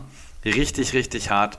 Letzte Saison, ja, ja ich, ich, ich mache das fast jetzt. Nee, komm. Ein Latzer kehrt halt noch zurück von der Sperre, glaube ich. Ähm, aber eigentlich gibt es halt wenig Grund, nach endlich mal drei Punkten da jetzt groß was zu ändern. Also ich denke auch, Barrero ist auf jeden Fall zumindest mal ein Startelf-Kandidat. Ähm, ja. Und ja. mindestens äh, reinkommen. Also, ja, habt ihr noch, habt ihr noch welche oder seid ihr durch? Ähm, das Einzige, was ich mir jetzt noch aufgeschrieben hatte, aber da könnt ihr mir vielleicht mehr zu sagen, und zwar ähm, hat mich gewundert, dass bei Köln der Meere vor den ähm, Bono, wird er, glaube ich, mhm. ausgesprochen, den Vorzug gekriegt hat. Mire vor Bono, genau. Oder Mire vor, mm, genau. Es ja, scheint ein bisschen ja, mehr oder weniger überspielt gewesen zu sein, laut Giester vorm Spiel, das hatte ich mir angeschaut. Aber ähm, ich weiß gar nicht, ob der mit der Nationalmannschaft unterwegs ist, der Bono. ist das Belgier oder was ist der Mann? Mm, aber ich finde, der hat jetzt auch nicht den sattelfestesten Eindruck da hinten gemacht. Das muss man auch mal ganz klar sagen. Und Zichos meiner Meinung nach genauso. Mire, der ja, ja, irgendwie jetzt gefühlt schon ein Jahr lang irgendwie so in Lauerstellung ist. Ähm, jetzt hat er mal eine Chance bekommen, ob er sie genutzt hat, mag ich mir nicht zu sagen, aber ähm, ich, ich finde jetzt Bono ist nicht unbedingt unangefochten da. Also generell so die Innenverteidigung von Köln, das ist ja schon, der, die, die vielen Gegentore kommen ja nicht von irgendwo, finde ich so. Also ich sehe Bono schon mit Abstand ähm, als den besten Innenverteidiger, da muss man auch schon mal sagen. Und für mich jetzt auch jemand, der dem FC dann auch gar nicht so lange erhalten bleibt. Ich glaube, der ist gerade bei Lazio im Gespräch und so. Das sind dann die nächsten Stationen. Also ich finde ihn schon gut. Ich würde ihn auch gern bei Frankfurt sehen. Er ist vor allem wahnsinnig torgefährlich. Er erinnert mich so ein bisschen an Hinti. Also auch ziemlich grob schlechtig und, und ziemlich robust und haut halt auch dazwischen, ohne, ohne Verluste, sage ich mal. Und ist halt so ein Leader-Typ. Ja, so, genau so eine Kante. Ja. Finde den schon ganz ja. geil.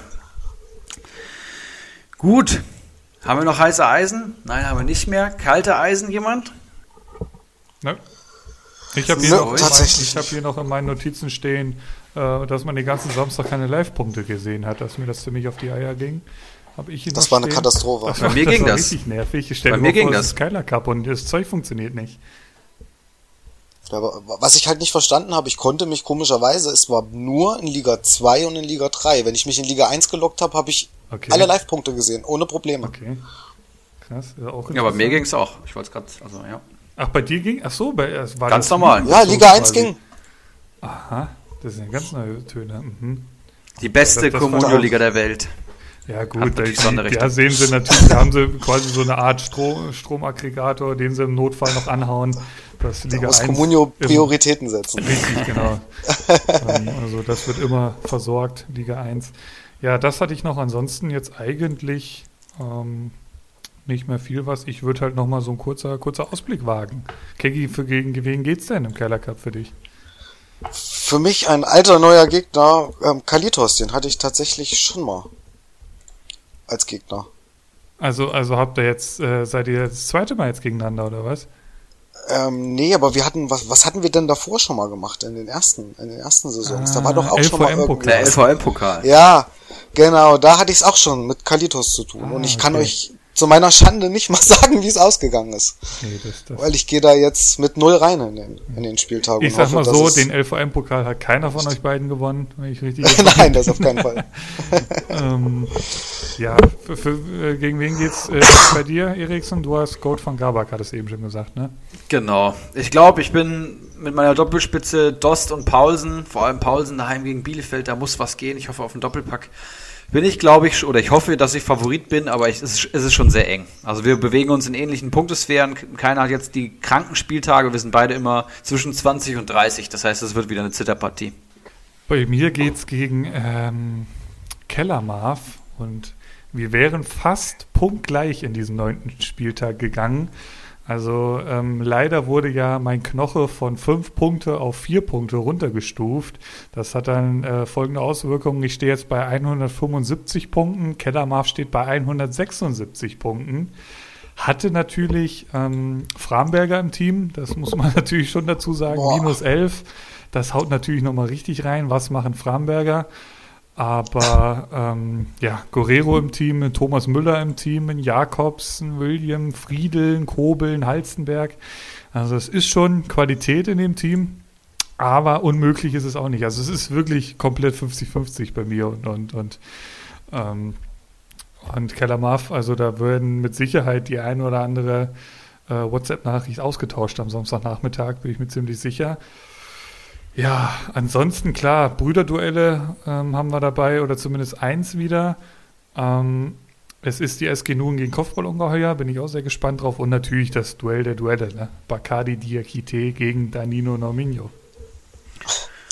Ja, hat natürlich äh, die Historie aus der letzten Saison für mich noch geiler von der Comunio-Qualität, würde ich fast sagen, ist Bamboleo gegen Faxe. Ja, ja, stimmt. die wirklich auf einem Niveau sind. Ne? Beim ersten Duell ist Bacardia, glaube ich, schon der klare Favorit, obwohl Norminho auf jeden Fall genug Torgefahr hat, um ihn zu kitzeln.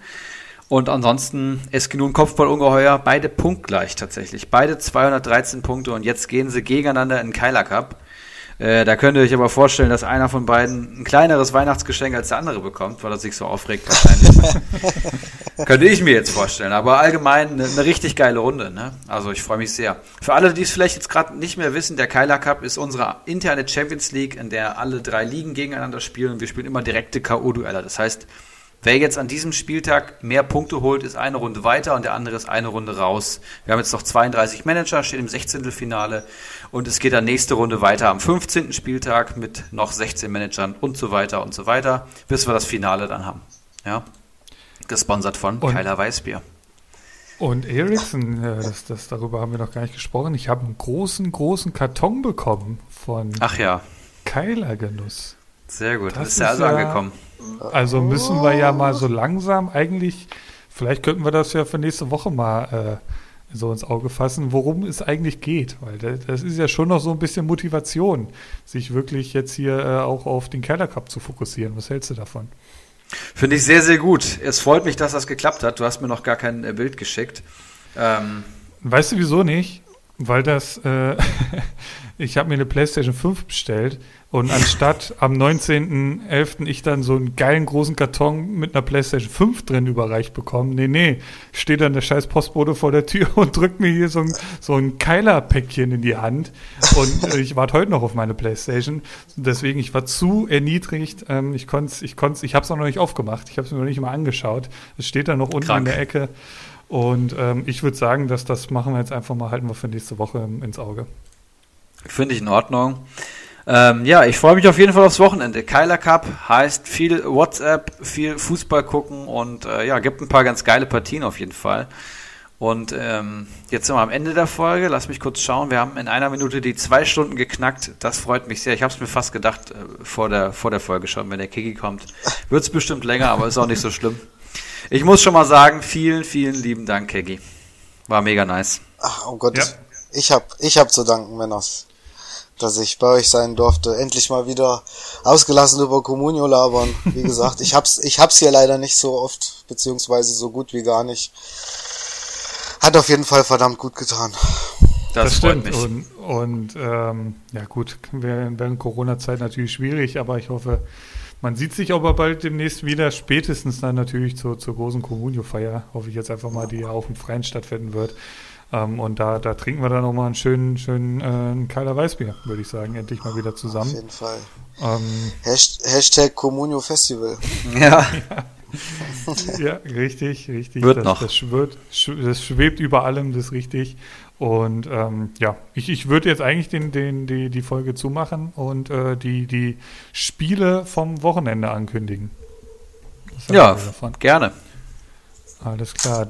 Machen wir so. Es geht am Freitagabend los, Wolfsburg gegen Bremen. Dann am Samstag, 28.11., 15.30 Dortmund gegen Köln, Leipzig, Bielefeld, Union Berlin gegen Frankfurt, Augsburg gegen Freiburg, Stuttgart gegen die Bayern.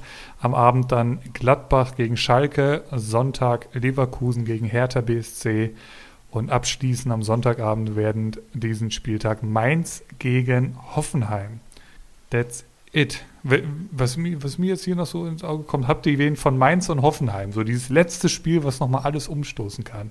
Ich eigentlich niemanden jetzt groß. Nope. Ich auch nicht. Mist. Niemanden. Ja. Gut, Ericsson ist schon ins Bett anscheinend. Ich würde sagen, nee, wir machen nee. den Deckel für heute drauf. Ne? ich habe nur gelesen, dass Mukiele ähm, wieder da ist und habe äh, gerade einmal den Freudensprung gemacht. Also alles, alles cool. Okay, okay. Ja, gut. Ähm, aber ansonsten, ich bin auch fertig für heute. Ähm, ich würde sagen, wir hören uns dann nächste Woche wieder. Hoffentlich werden wir alle drei weiterkommen. Ähm, das das wäre natürlich schon mal Grundvoraussetzung für eine gute nächste Woche.